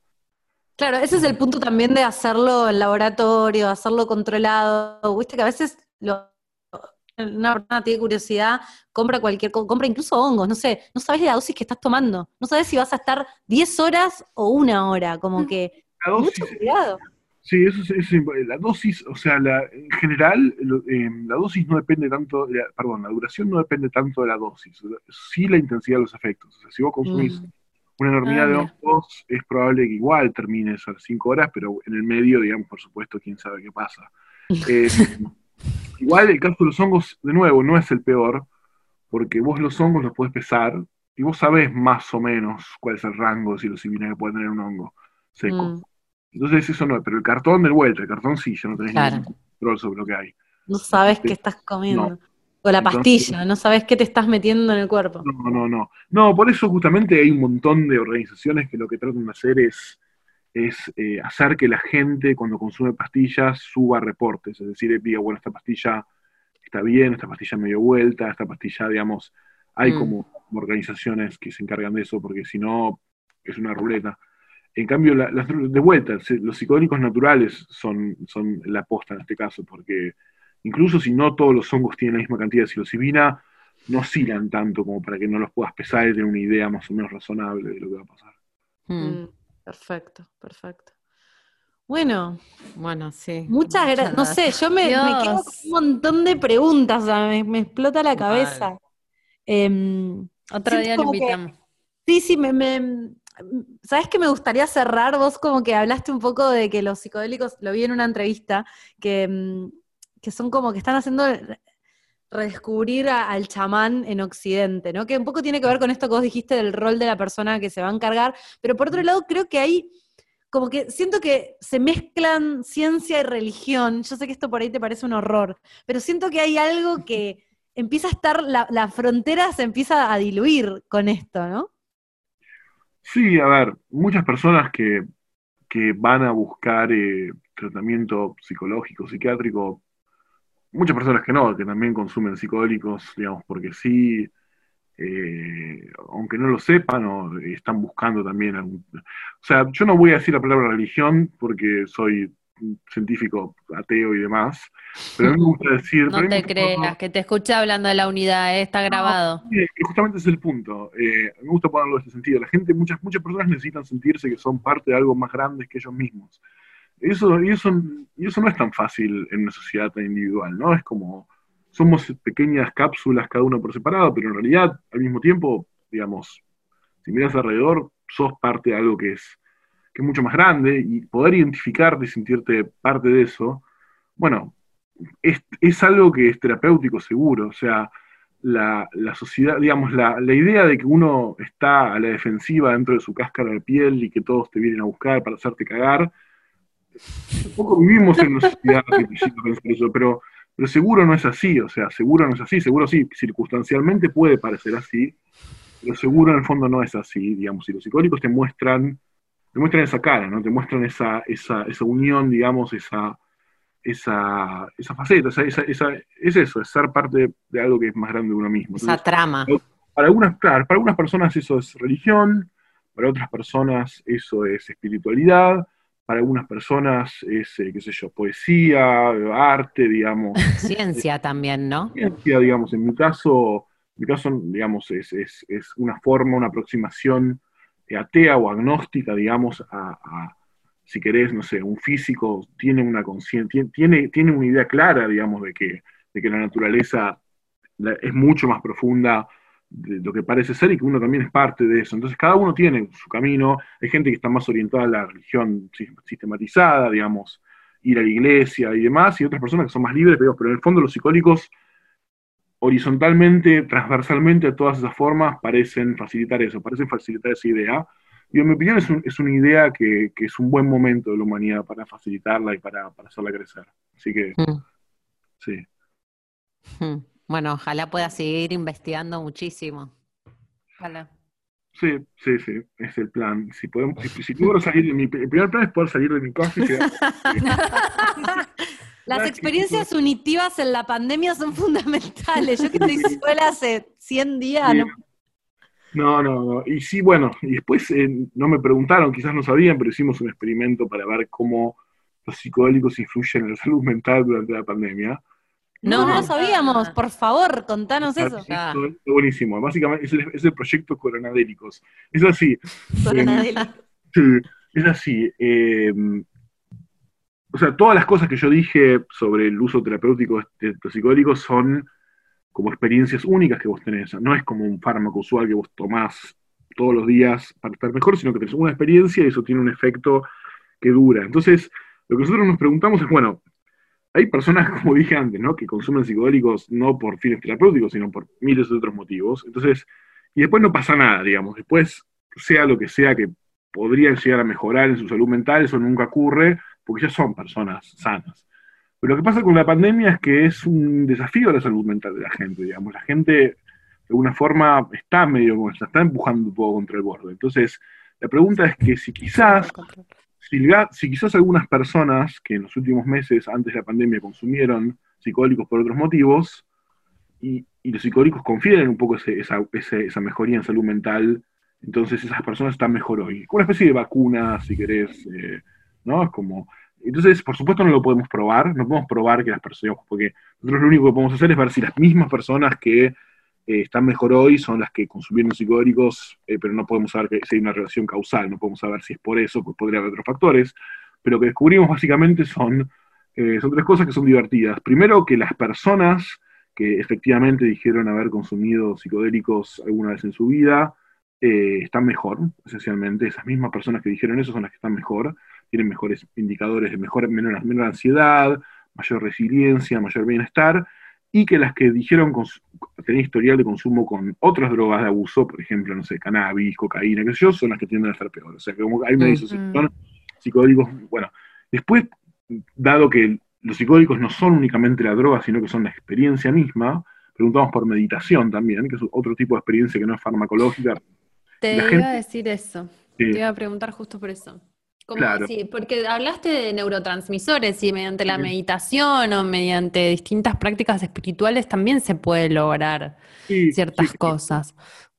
Sí, sí, sí, hay, hay, hay, hay similitudes entre los estados de conciencia a los que vos podés llegar con psicodélicos o podés llegar con, con mucha meditación. La diferencia es que la meditación, bueno, puedes necesitar mucha práctica y ¿no? paciencia. Sí. Eh, pero bueno, entonces para, para, para poder, digamos, hacer una comparación justa, no únicamente hablar de drogas, sino también de otros estados, preguntamos por meditación y preguntamos por práctica religiosa. Eh, por me- meditación pasó lo mismo, digamos, la gente que más medita es la que mejor está y la que peor medita es la que peor está. En cambio, lo de práctica religiosa pasó algo muy divertido, que es que la gente que dijo eh, muy frecuentemente involucrarse en práctica religiosa está bien. La gente que dijo nunca, jamás involucrarse en una práctica religiosa también está bastante bien. Los que están en el medio son los que peor están, los que más o menos cada tanto No, Van a la iglesia. La grieta. Si vos vas a la iglesia o, o andás siempre o no vayas nunca. Ir cada tanto parece que no funciona. Esa es la. O full time. No los entiendo, porque o crees en Dios tipo yo mega, o no crees en nada, entonces no tenés a quien echarle la culpa, pero Claro. si estás como medio ahí, es como, viste, te genera mucho conflicto Ya. eso. Claro, un día es tipo coronavirus de mierda, ¿qué hice para merecer esto? Y otro día. Y la otra es todo es por algo. Sí, Exacto. Bueno, es el estudio de coronavirus. Hay un, le- te voy a pasar eh, por WhatsApp, eh, hay un, si lo quieren leer, escribimos un montón al respecto. Esto, esto lo hicimos con los chicos del gato y la caja. Ah, sí. eh, en colaboración con ellos y escribí un diario de investigación que básicamente es, ¿cómo se llamaba? No era coronavirus, era conciencia y sustancia. Y sabes qué también, decinos si querés que, o sea, eh, redes sociales o la página del proyecto de investigación, digo, ¿dónde la gente puede ir a, a buscar más información o, o informes o escritos tuyos? En la página del laboratorio hay un apartado que dice eh, prensa y ahí estoy, está también la charla TED y todo lo demás. Ah, porque hiciste una charla TED también, está bueno. sí, la vimos. El año pasado, sí, sí, sobre, sobre estas cosas. Muy bien, o sea que te pueden Ah, bueno. encontrar en Twitter como... Eh, es, creo que es eh, E. Tagliasucci, como mi apellido, eh, así. Como acá. Para ver. E Tagliasucci con Z y doble C. Como que medio que si van a Twitter encuentran todo tu mundo.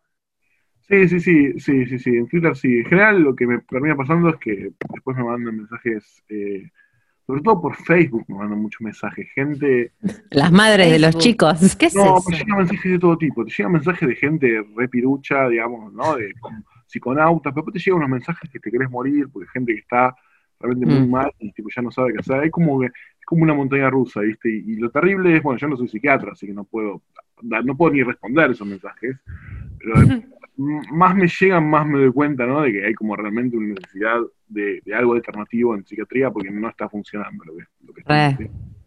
Claro, total. Mm. Bueno, Bueno, muchísimas Enzo. gracias por prestarte a, a venir al podcast. No hay problema, no, no fui técnicamente, así que... Para nosotras esto es venir, esta es nuestra salida. Este es- Pero No, esto es como no. la experiencia psicodélica. ¿Es real esto? ¿No es real? ¿Sucedió? ¿No sucedió? Bueno, Enzo, mil gracias por, por todo. Gracias. Gracias, chao, besos. Adiós. Chao. gracias. Chao, chao. Che, Ay, qué me- me- genio él. qué, qué espectacular. Yo quiero hablar de esto todo el día. Es de lo único Yo que quiero hablar. también, Jiménez, O sea- yo también, ¿sabes qué pensé? Hago concha para tener una excusa para tener estas conversaciones. Mal. Pero me, me explota la cabeza. Es como que todo el tiempo igual estoy con el freno de mano de digo, ay, nos van a venir a buscar las madres que no son copadas, ¿viste? Como Mm, ay, las, que, las que no quieren que los niños consuman cosas buenas. Es como... ya está, igual, estamos re No, pero está bien, no fuimos apológicas. No, no, no, fuimos bastante safe. Ahora vamos a ser apológicas. Ahora viene la parte de nuestras de tomas. re, re, re, Hace un montón que no tomo nada. Yo también. Estoy re sober. Pero me sentí muy identificada con que siento que yo estoy bastante bien en la pandemia porque tomé psicodélicos alguna vez en mi vida. O sea, hace mil que no me drogo, básicamente. Bueno, marihuana, ¿no? Marihuana. Pero como que yo siento que no es droga la marihuana, pero no, es droga, chicos. Escucharon lo que dijo Enzo. Sobre todo los que son menores de 18, no jodan. A mí me pega re mal, a mí la marihuana no me gusta nada, me parece que es re droga. Digo, cada uno sepa distinguir, ¿no? Porque todos fumen porro y, y, digo, pueden no, no gustarte, ¿no? Es re No, una yo no fumo tanto porro tampoco, ¿eh? Lo fumo medio como de vez en cuando. Pero bueno, sí, a mí, a mí me gusta. Eh, no, lo que iba a decir es que hoy, mientras pensaba en todos estos temas, pensaba, che, yo en realidad hace años ya que no tomo, digo, tomé ayahuasca, tomé LSD, tomé sal, o sea, fumé salvia, hice... Hoy escuché lo de la salvia, ¿sabes qué pensé en vos? Que, mm, que la salvia no se fuma, se mastica. Originalmente, ¿no? El uso de la salvia era divinatorio, tipo en comunidades antiguas, y se mastica, no se fuma. Fumarlo es tipo una aberración. No me eso- sorprende, no me sorprende porque fue el un efecto del infierno, después lo cuento. Pero lo que pensaba hoy mientras me duchaba y pensaba en todos estos temas y pensaba, ¿cuánto hace que no? Pensaba en, todas, en las veces que tomé, que tampoco fueron tantas, las veces que tomé LSD y me acuerdo, eh, ¿te acordás esa vez en Río? cuando tomamos ese LSD, que nos fuimos a esa playa que estaba alejada de todo Ay, sí. para llegar y que fue resarpado Fue hermoso. Fue hermoso, como que fue una sensación increíble de contacto con la naturaleza y que después se largó a llover y nos metimos en esa van. Todo lo que estoy contando en tono poético puede ser el infierno. Tipo, nos metimos en una van de gente que no conocíamos porque largó Fue a llover y increíble. teníamos que volver a Río, pero era una van donde había chicos, chicas, estaba la madre de uno, eran como todo medio familiar y todos Ay, eran de además- distintos lugares del mundo. Mega interesantes. La madre era tipo, trabajaba en Brasilia en, en, no sé, era científica, era física brasilera. Sí, era física, bueno. Ese, y yo pensaba que pasó sin pena ni gloria, digo, pasó como una buena anécdota, Mm. pero pensaba, no sé en realidad, capaz que parte de, de un montón de cosas buenas que me pasaron después tuvo que ver con algo de eso, pero yo no puedo hacer ese, ese link conscientemente. Y capaz que no, ¿eh? Pero pensaba que quizás igual hay algo que te genera como ese, ese consumo. No lo sabemos. No, no quiero hacer apología, pero siento como que Estoy La delgada o sea, línea. no, sí. O sea, no estamos haciendo apología, pero sí nos interesa y sí tuvimos lindas experiencias, también malas, digo, esto que decíamos de la salvia fue horrible. Y yo, tipo, yo tengo malas experiencias. ¿Las con la dos fumaron salvia? No, yo no. ¿Vos fumaste salvia, Jimé? Sí, ¿En fumé qué salvia. circunstancias? La circunstancia que no la tenés que hacer, pero no por salvia. La- lo que no tenés que hacer con ninguna droga, que es no tener idea de qué va a pasar con esa droga. No tenía ni idea, confiaba en la persona que, me- que era mi novio en ese momento. Eh, de repente llegué a la casa sin ningún tipo de preparación. Para, ¿salvia la planta que te No, no, en el jardín? Ah, No, se llama Salvia divinorum, que justo viene de adivinación. Salvia divinorum es un tipo de, es una planta Mm. que, es, eh, que es muy fuerte. Eh, bueno, no tenía ni idea de lo que me iba a pasar con esa planta. Eh, no conocía a la gente. Llegué a la casa del que era mi novio en ese momento y un montón de gente que yo no conocía. Me había comido un asado, era un domingo, me había comido un asado.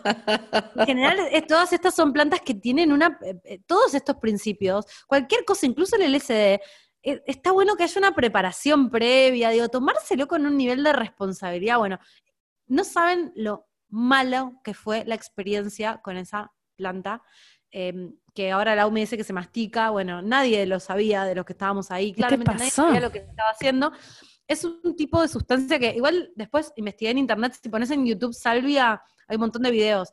Lo que tiene es eh, que fumás una pitada, ¡pum! Es un efecto inmediato. Te dura 5 minutos, 10 minutos, pero es inmediato el efecto y no es como con otras drogas que estás consciente, como que te genera un efecto muy de que te vas de la realidad.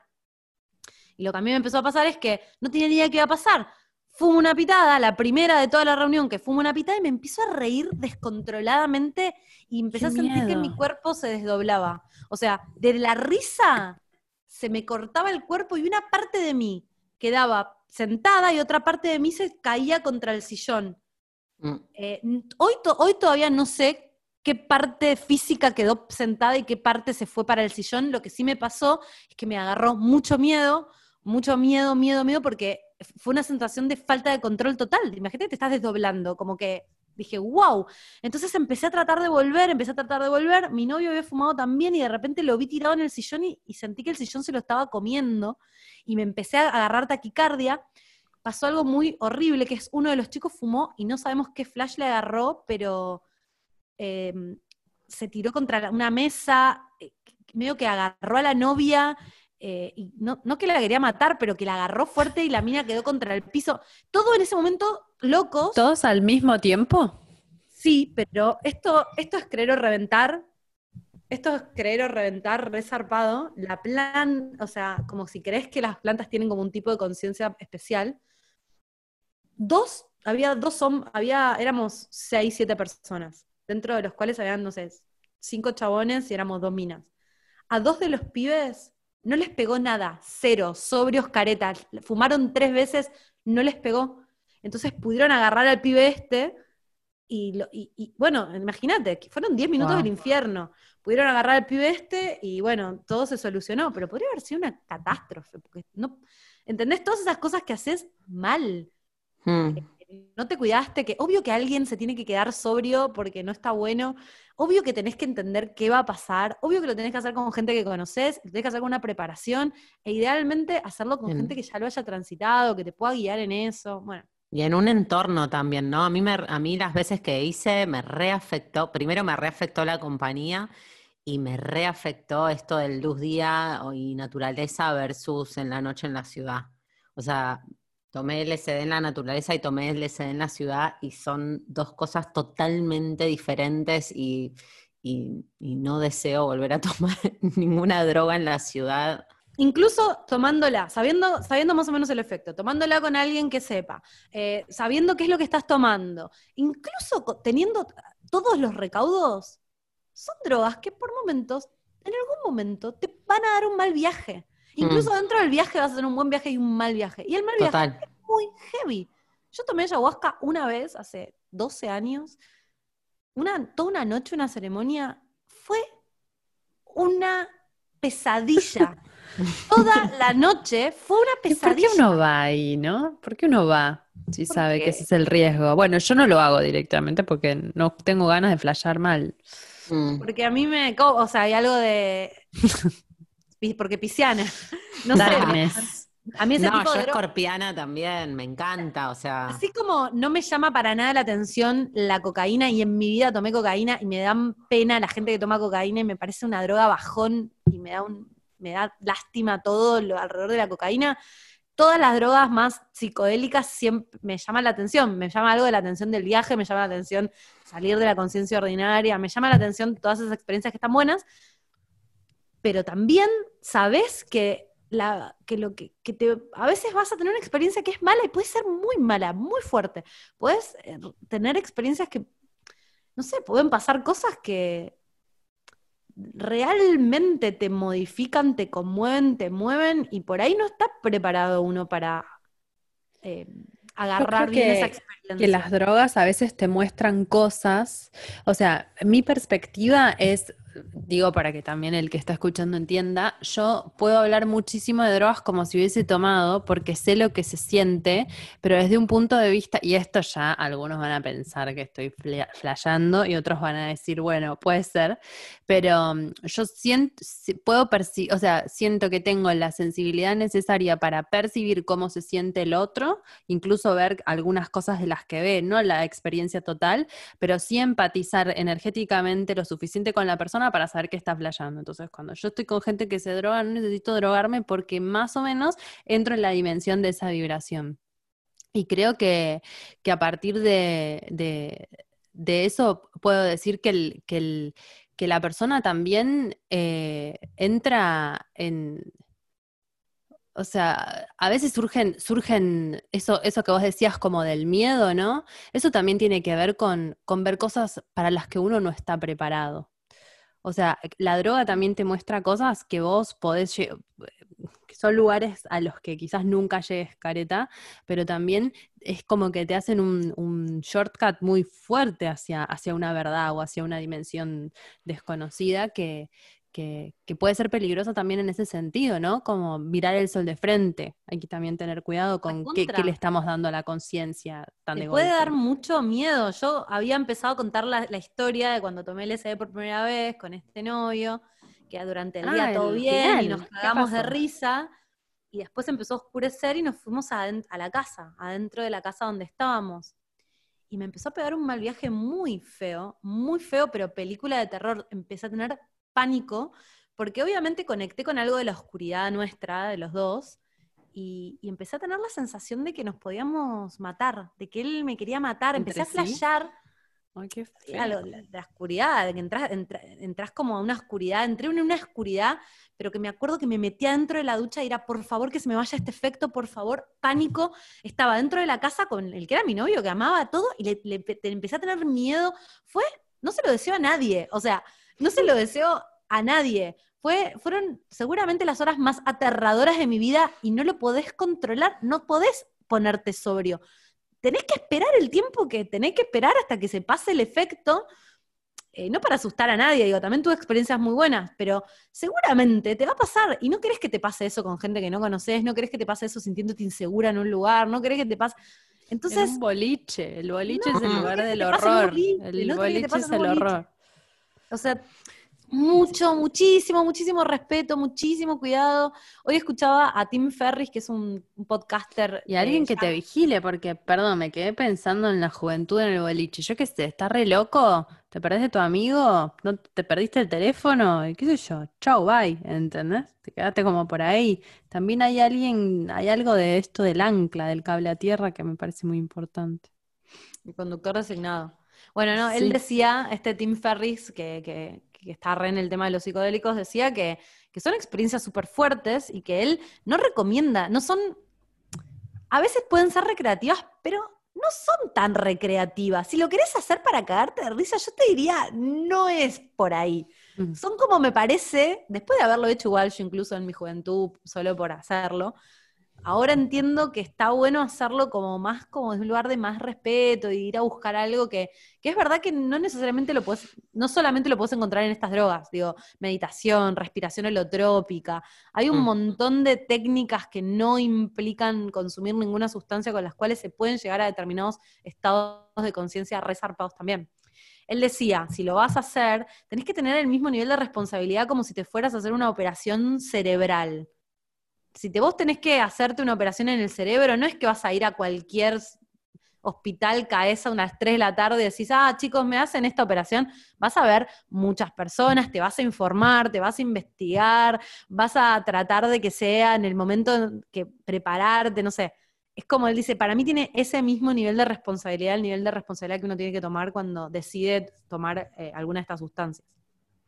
Sí, coincido. Y me parece re, re sabio esto de, no por el- la mayoría de edad, ¿no? Pero sí como algo de conocete, como que ahora lo pienso, y yo ni en pedo cuando tomé el LSD por primera vez tenía en cuenta si yo tenía una tendencia o no esquizofrénica o, o bipolar, ponele, yo eso no lo sabía, pero hay, digo, te puede quebrar alguna de esas drogas, ¿no? Te puede que- quebrar un poco la personalidad y es un riesgo. Entonces, sí, me parece que, que es- que están buenísimas y a mí me copan y me copa investigar con eso, pero lo me- para mí lo mejor es cuando lo, con- cuando cuidás, cuando lo haces con una intención, cuando lo haces en un lugar que, que te sientas seguro y con gente con quien te sientas seguro. Si no, nada, es como una, una locura medio al pedo y bastante peligrosa. Sí, boluda, qué suerte que la primera vez que tomaste el LSD no te pasó nada porque te lo di yo. Entonces, me hubiera sentido culpable. ¿sabes? diste? Yo caí con tipo chamana, caí con el drogó. en Uruguay. No, eso fue espectacular. Hace poco Ahora, encontré con el contenido fotográfico y de video de esa situación y era increíble. Estábamos re locas en una playa en Uruguay y fue espectacular. ¿Estaban Yo solas? sola, Una de las, éramos cuatro, tres tomamos y una no. Esa nos cuidaba y nos filmaba y nos sacaba fotos. Y, y- y, mm, yo recreo que para mí eso fue como una experiencia muy importante y trascendental y no soy la misma y por ahí la paso mejor en la pandemia por eso, pero también la paso mejor en la pandemia porque hice vipassana, no sé, como que siento que todo pertenece como a un camino de autoexploración muy muy profundo y, y real y por eso no las tomo para ir a para divertirme como para joder, porque no me copa, no me divierte, me parece algo re intenso. No sé. Em, hablábamos un poco también de, de los libros, ¿no? Y de las historias y de, de, de- de los, de los autores que, que escriben sobre eso. A mí me copa mucho toda la línea castanediana y, las cosas que, que dice que no sabes, viste, si son ficción o si son verdad o si pasó o si no pasó. Y el chabón, o sea, no sé si la gente lo sabe, lo cuento porque por ahí no lo saben, pero no- primero que no escribió solamente las enseñanzas de Don Juan, que es el primer libro que todo el mundo piensa que, que es el único que, que existe de Castaneda, sino que escribió varios más, y después hay un linaje de, de brujas mujeres como Taisha Avelar o Florinda Donner, que son como la rama femenina de- del mambo castanediano, que es muy interesante y que todos, se- todos consumen plantas, plantas y hongos. Las mujeres son más de los hongos, los hombres más de las plantas. Y, mm, y es como el Harry Potter del, del- plantismo y de, la, y de México, ¿no? Y arranca con el, es que es, es una saga en realidad, es una saga, es espectacular. Eh, arranca con las enseñanzas de Don Juan, que es medio pete, para mí ese libro está bueno, pero tampoco para tanto, y después empieza en otras dimensiones, de hecho creo que el segundo es una realidad aparte, donde empieza a hablar de cosas muy profundas en relación a las plantas y en relación a los mundos que se abren y a cómo trabajar con la planta, cómo buscar la planta, a si la planta te da el permiso. Em, para los que estén interesados en estos temas y, quieran aproximarse, esto lo digo desde mi lado, de que yo no- nunca probé, eh, es, es una aproximación muy interesante a través de la literatura o de la ficción. Y, las cosas que, ficción que también no es ficción, ¿no? Y hay un momento donde se empieza a, poner raro todo porque empezás a avanzar, avanzar, avanzar, avanzar en las dimensiones donde hasta él plantea la desmaterialización, que de hecho se, se cree que Castaneda, se- en vez de morirse, se desmaterializó. Eh, y yo creo que vos empezás a entrar en una lógica donde podés pensar que eso puede suceder, ¿no? Como que empezás a aceptar ciertas cosas eh, y yo creo que, que, que sí, que debe haber gente que lo debe poder hacer y que probablemente con la ayuda de, de- de consumir alucinógenos pueda abrir su mente o su capacidad vibratoria, eh, tiene que ver con eso, ¿no? Como su percepción de la realidad a un nivel a donde se pueda llevar a sí misma a, a cosas que, que creemos que son imposibles. De hecho, Mm. yo leí un montón de Castaneda y, mm, y leí como gente que un poco te enseña cómo navegar por la obra de Castaneda para entender bien de qué va. Y este tipo, no me acuerdo el- nombre del libro, decía que en realidad Wow. Don Juan, si uno cree que todo lo que Castaneda cuenta pasó, el, el chamán, que es este Don Juan, que es el Castaneda, va, va a buscarlo, porque él era un yankee que quería entender algo sobre las plantas, pero medio como estaba en la universidad para hacer Sí, una... estaba investigando, Estaba así, investigando muy así académicamente. Y da con este chamán que lo mira y le dice, vos tenés como, le ve como la, como el aura o algo y lo ve, le- como que le, le ve potencial y, se, y medio que, bueno, lo, lo empieza a meter en el mundo. Lo que decía el autor este es que en realidad Don Juan le tiene que dar a Castaneda un montón de plantas, pero porque lo tenía que sacar de la lógica occidental, que en realidad lo que la, la enseñanza más profunda que le da Don Juan no tiene que ver con el estado alterado de conciencia por las plantas, que de hecho en los últimos libros él ya ni entra a través de plantas ahí, ¿eh? entra con, por, por la lógica de tolteca, pero que claro, te- la, la planta lo, lo ayudó a poder meterse en esa lógica. Eh, Estoy para pero leérmelos todos de nuevo, ¿eh? Ay, sí, me dieron ganas. Re, Sí, solo re. paz. Lo que pasa es que me, yo voy a, voy a- voy a tirar una red downer. Me la- el último que leí lo leí en Córdoba, una vez que fuimos con Lau. Claro, pues yo leí desde muy chica Castaneda. No había, no había internet como ahora, que uno se googleaba todo. Y, lo- y claro, cuando leí el último, el último, el último libro que leí, que no era el último cronológicamente, googleé un poco Castaneda. Y cuando empezás a lo googlear hay unas cosas oscuras que dije, ¡ay! Ah, No sé. obvio, pero No lo googleen. todo como si fuera Harry Potter. Ay, ahora re quiero saber las cosas oscuras. No, porque yo también me había comprado los libros de Florinda Donner, de, pero parece que todo mal, Florinda Donner. ¿Viste cuando decís, uy, no quería saber esto? No quería. Igual Es que tampoco hay que también. creerse todo, ¿eh? Andás a ver, andás a ver. Por ahí alguien que le molestaba que exista y que haga eso tiró algo, ¿viste? No, no sabés. Igual, ¿quién está exento? ¿Viste? Todos los Claro. autores. Es muy complicado. Y también No, y al mismo tiempo, saber si para es mí, estos verdad. mundos, estos mundos eh, son muy border en términos de, no border, o sea, están en un borde, es como, Sí. es Están un- en- es en el re borde. Claro, ¿entendés? Es el borde, entonces Es como el que re borde. Puede, re puede ser que, que haya cosas medio border de, de Castaneda, como que no me extrañaría. Sí. Eh, bueno, para los que quieren leer un poco de eso, eso les eh, Y para, Gi, contá de los, de los psicodélicos tuyos, los que leíste vos, que están buenos, pero son más Sí, a vos te científicos. gusta más ensayo, ¿no? En realidad, más. El bastante libro para mí, que es el que más les recomiendo si están en esto, es, eh, no sé cómo se llama exactamente en castellano. En inglés es How to Change Your Mind, que sería algo así como Cómo cambiar tu mente, de un autor muy conocido que se llama Michael Pollan, eh, Hmm. que escri- está escribiendo un poco, escribe todo, sobre toda la historia de los psicodélicos y llegando ahora a la actualidad, con- en Estados Unidos está recontra investigando. Hay un montón de universidades que están legalmente investigando los efectos terapéuticos de estas plantas, eh, o de estos activos en realidad, y, y es muy interesante, es muy, muy, muy interesante. Eh, hay, hay relatos de pacientes con cáncer terminal que no es que los curan, ¿eh? Eh, gente que tiene un cáncer que ya sabe que no es curable, recibe estas experiencias y lo que hace es que le permite vivir los últimos tiempos de su vida en un nivel de aceptación y de, in- in- in- de unidad con el, con el todo y, de, y como un, de un nivel de, de entrega a la circunstancia que va a venir que es muy zarpado. Mm, Es, muy impresionante leer eso. Creo que se lo dan a gente que se curó de cáncer y que sigue También. deprimida por el miedo a que le vuelva Sí, y los reayuda también en esa situación. sí, sí. y mm, Hay un muy buen documental también que se llama. Have a Good... Ah, lo mismo. ah, no, Have- no, no, de otro, de otro. Se llama Have a Good Trip, que es tipo tener un buen viaje, que está en Netflix. A mí me gustó mucho.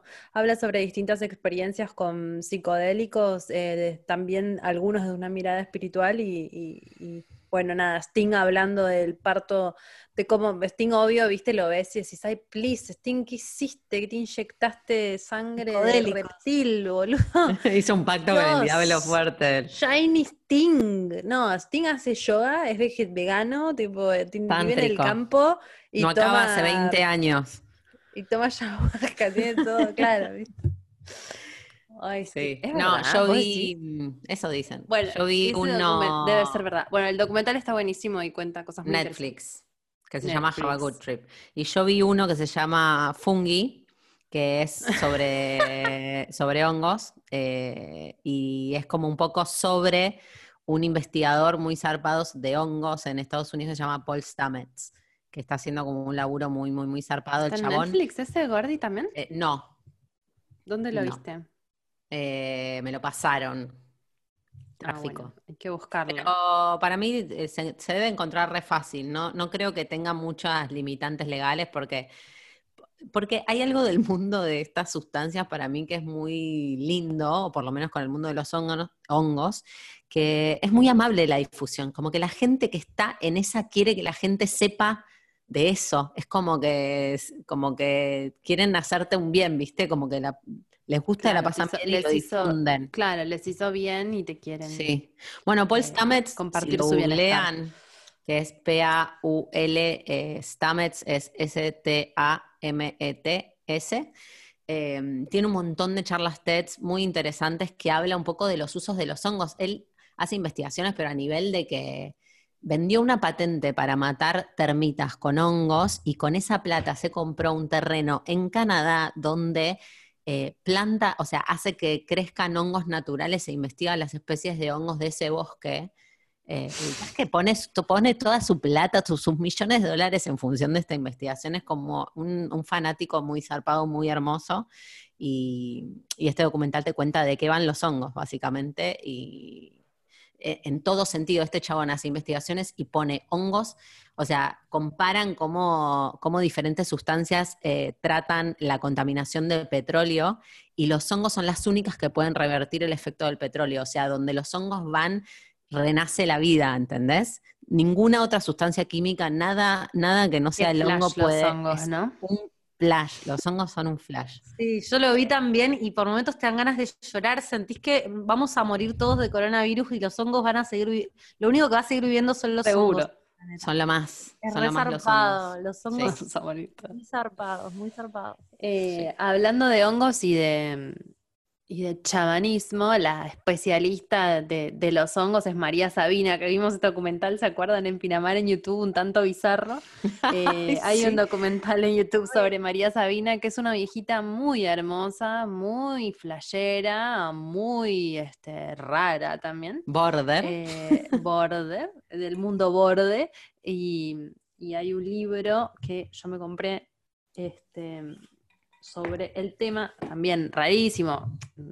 A veces los libros sobre, sobre estas cosas no son tan livianos de leer, eh, que se llama La vida de María Sabina de Álvaro Estrada, es de una editorial bastante independiente, y, y cuenta un poco la historia de María Sabina con los hongos que...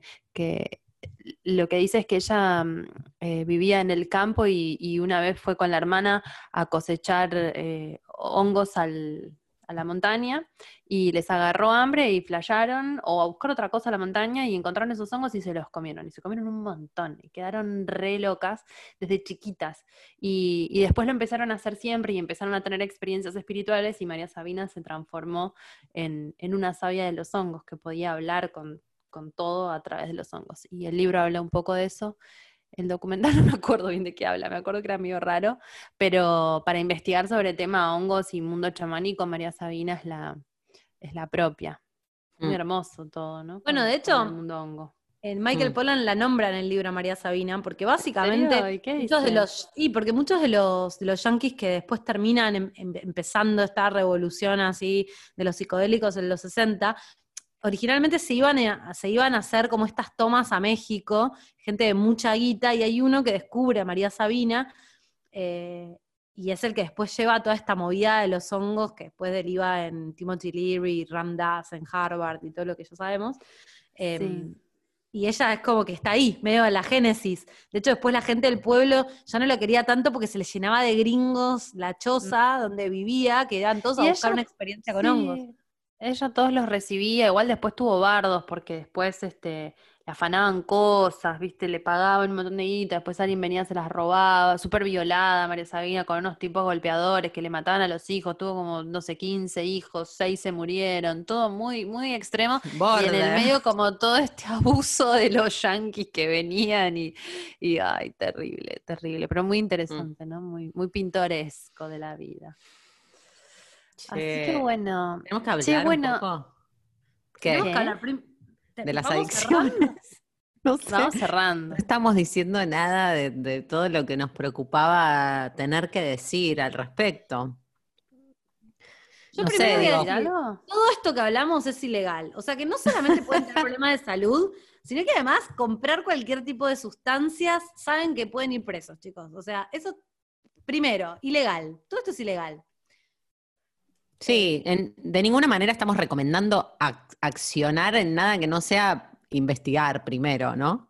Como no estamos diciéndole a nadie vayan y tomen nada, como estamos contando esto de eh, un tema que nos reinteresa y, y para mí que en el fondo está re bueno hablar de esto, porque en parte la, la ilegalidad de las sustancias hace que el tabú alimente una conducta medio eh, contraproducente en muchos casos. Entonces, como si te interesa mínimamente, si estás considerando mínimamente, investigá, po- tipo, ponete al tanto de, de qué se trata, los efectos. eh, Totalmente. Me parece re importante eso. Me, me da la Mm. sensación de que también por ahí, si investigas un poco, te das cuenta que no querés ni ahí meterte en esa. A veces Total. uno se mete de más pendejo, como yo me he metido en cosas que no tenía ni idea en que me estaba metiendo. Y te pueden salir Sí, pésimos. porque lo hacen tus amigos. Y Mm. viste, yo, por ejemplo, todos mis amigos de verdad consumían drogas y yo sabía, porque yo me conozco a mí misma, yo sabía que no le iba a pasar bien si lo hacía, ¿entendés? Que iba a ser demasiado para mí porque yo por lo menos me considero a mí como, no sé, de una cierta manera dis- distinta de, de que, que hay cosas que yo no puedo consumir. Y, y la verdad es que creo que uno tiene que autoanalizarse un poco con eso y no mandarse a hacerla porque lo hacen todos porque después la puedes pasar mal. Por ahí Sí. sos más sensible o por ahí, qué sé yo, no sé, te cuesta más ciertas cosas, te cuesta más estar con gente y de pronto eso te despierta algo y te sentís incómodo. sí, no, no es inocuo, para todos, son, no es para son todos. fuertes y hay riesgos y por más de que, digo, hay gente que la pasa bien, nada, evalúa sinceramente dónde estás vos en, en- en ese espectro, ¿no? Mm. Y bueno, por otro lado, ya sabemos que este, este tipo de drogas al menos no es adictivo, pero de que de cualquier manera, cualquier sustancia puede convertirse en una personalidad adictiva en algo que pueda generar un problema. O no un abuso, ¿no? Digo, en las que no son adictivas puedes tener conducta abusiva del consumo igual, no por la adicción de la sustancia, sino porque estás flasheando que necesitas eh, estar de hongos para vivir. Sí, esto de que obviamente lo bueno de estas sustancias es que un poco la realidad, como decíamos al principio, ¿no? La realidad es re dura. Lo malo también es que a veces igual aunque la realidad sea dura hay que estar en la realidad. Como que No. también la conducta de tomar este tipo de cosas para Mm. evadir es un tipo de conducta que, que, que amerita que uno se pregunte si realmente está bien o no. O si uno lo ve en algún familiar, en algún amigo, que, que está teniendo un acercamiento a cualquier tipo de sustancia de esta forma, evasiva o adictiva o abusiva. Hay números a los que se pueden llamar, son gratis. De hecho, tenemos acá algunos números eh, en Argentina. Yo sé que nos están escuchando seguramente de otros lugares del mundo, pero eh, seguramente en, todos los países hay lugares a los que se pueden acceder eh, gratuitamente. Eh, en Argentina, si están en la ciudad de Buenos Aires, hay algo que se llama SEDECOR, eh, que es parte del CEDRONAR. Eh, Hay números de teléfonos que lo podemos decir, pueden llamar al 4320-1200. Ahí, si necesitas recibir ayuda a vos, un familiar, un conocido que estaba con algún tema con adicción, abuso. eh, Consumos algún- problemáticos es como el término oficial, o sea que googleen consumos problemáticos y ahí les van a aparecer un montón de opciones. Y Por Desde supuesto que todo 2000 es gratis, ¿no? Sí, desde el 2011, eso iba a decir, hoy hablaba con una amiga psicóloga y me contaba que desde el 2011 el tema adicciones, que me parece hace re poco, es- me parece una locura que esto no haya sido antes, ¿no? Pero el tema de adicciones pasó a ser un tema del- del espectro de, los, de los temas relacionados con la salud mental, cosa que antes no lo era, o sea, era exclusivamente penal. Cualquier relación de un ser humano con una sustancia eh, esto, psicoactiva. Eh, así que hoy hay, eh, nada, tratamientos dentro de, la salud que responden al tema de adicciones. O sea que en los centros de salud eh, de la ciudad o en hospitales también, eh, nada, se puede recibir atención y, y apoyo por temas de adicciones. Sí, yo el número de teléfono que di es de Capital Federal, pero Cedronar, si lo googlean con S, eh, tiene sedes en todas las provincias, en todas las ciudades, en muchos de los pueblos, o sea que, digo, ahí saben que tienen asesoramiento gratuito y sin ningún tipo de juzgamientos, digo, pueden llamar realmente y ahí van a encontrar como una respuesta, técnicamente. No quiero, no quiero terminar con este así No, yo tampoco, porque me copa. Quiero terminar arriba, no sé Había cómo. que decirlo, había que decirlo igual. No, Sí, pero no, es que, pero- ¿sabes qué? Todo tiene, genuinamente to- igual lo creo. sí, todo tiene su, todas estas cosas tienen su lado B, en el sentido de que te llevan hacia, hacia arriba y hacia adelante y también pueden hundirte en el infierno, porque es la polaridad, ¿no? Si te pueden llevar a tal lugar, también te pueden llevar al opuesto, así que bueno. Sí, a mí me sí, todo- reentusiasma esto. No, me ¿Qué? reentusiasma esto de que, de que, de que quizás incluso vivimos para ver eh, la legalización de estas sustancias o el uso de estas sustancias eh, eh, de manera terapéutica y cómo eso puede cambiar el mundo de la salud mental que parece medio paralizado en el tiempo en términos de las drogas, los recursos que tiene la gente para ayudar. Eh, o sea, me- a mí me apasiona medio la salud mental, diría. Y me apasiona que, que- esto entre como para ampliar eso y, y me dan muchas ganas de, de tener experiencias de ese tipo. Entonces me entusiasma. A mí también, a mí también, pero es re loco. Hoy pensaba hace años que no, que no tengo. No es como que da- dale, hagamos todos los fines de semana. No sé, ni ahí. Como me dan ganas, como que ahora me están dando ganas de vuelta de hacer ayahuasca o algo de eso. Eh, pero por Mm. ejemplo, lo que me pasa con el LSD es que digo, ni en pedo me tomo un cartón que no sé qué tiene. Ahora me empezó a pegar como Mirá si es tóxico, si tiene algo tóxico, si no sé qué hay ahí. No, no, no, no. Me, estoy muy señora mayor y no. Y menos ahora también, ¿no? Menos ahora en cuarentena. Ah, No, no, ahora cuarentena que no. empecemos a, a mini salir, ¿sabes qué? El mundo es una pepa, boluda. O sea, los estímulos, todo salís y es como, ¿viste? No, no Sí. entendés nada. Todo es raro, todo es un montón, el otro es un montón. No, no sé si es el momento. Total, Es totalmente. complejo, pero bueno, vamos a ver qué, qué surge. Vamos a ver qué pasa, vamos a ver qué pasa. Sí, sí, to- todo es risas y, y diversión hasta que tu mamá te pide un porro, ¿viste? Que decís, no sé si estás capacitada para agarrar esto. Es como No, que. A vos te parece copado, pero después tu hermano, después decís, no, pero no, no, cuidado, cuidado. No, señor, Sí, no, señor. no es momento, además. No es momento, no es momento. No hablamos del porro tanto. Pensé que íbamos a hablar más, No, pero bueno, sí. que quedó como Ah, no, muy- pero él, para mí él dijo psicodélica, si el porro no es una sustancia psicodélica y quedó Y lo mató. automáticamente afuera. Pero Eso no porque, nos ¿sabes qué?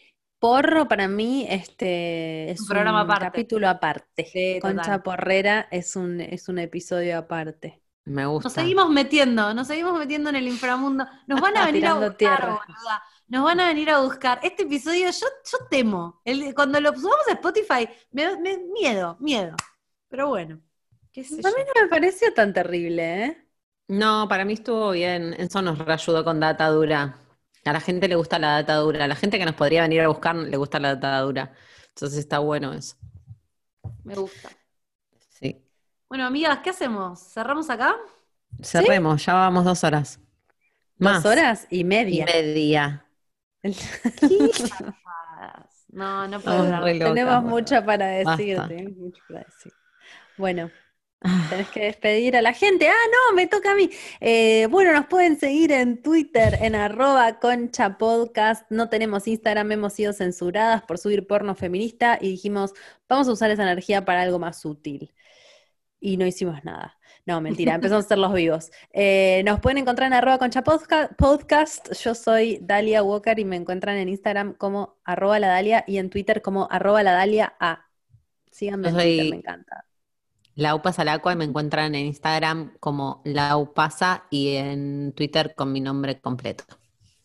Yo soy Jimena Uteiro, me encuentran en Instagram como arroba oujima con J. En Instagram me encuentran igual, pero no lo uso, así que no van a encontrar En nadie. Twitter, en Twitter. Ah, ¿qué dije? En Twitter no te encuentran, en Instagram dos Instagram veces. sí. Me encuentran en Instagram y no me encuentran en Instagram y me encuentran en Twitter. Y tampoco me encuentran en Twitter. Bueno, nada, Psicodélica. psicodélica. Hasta el próximo episodio con Chau. Concha.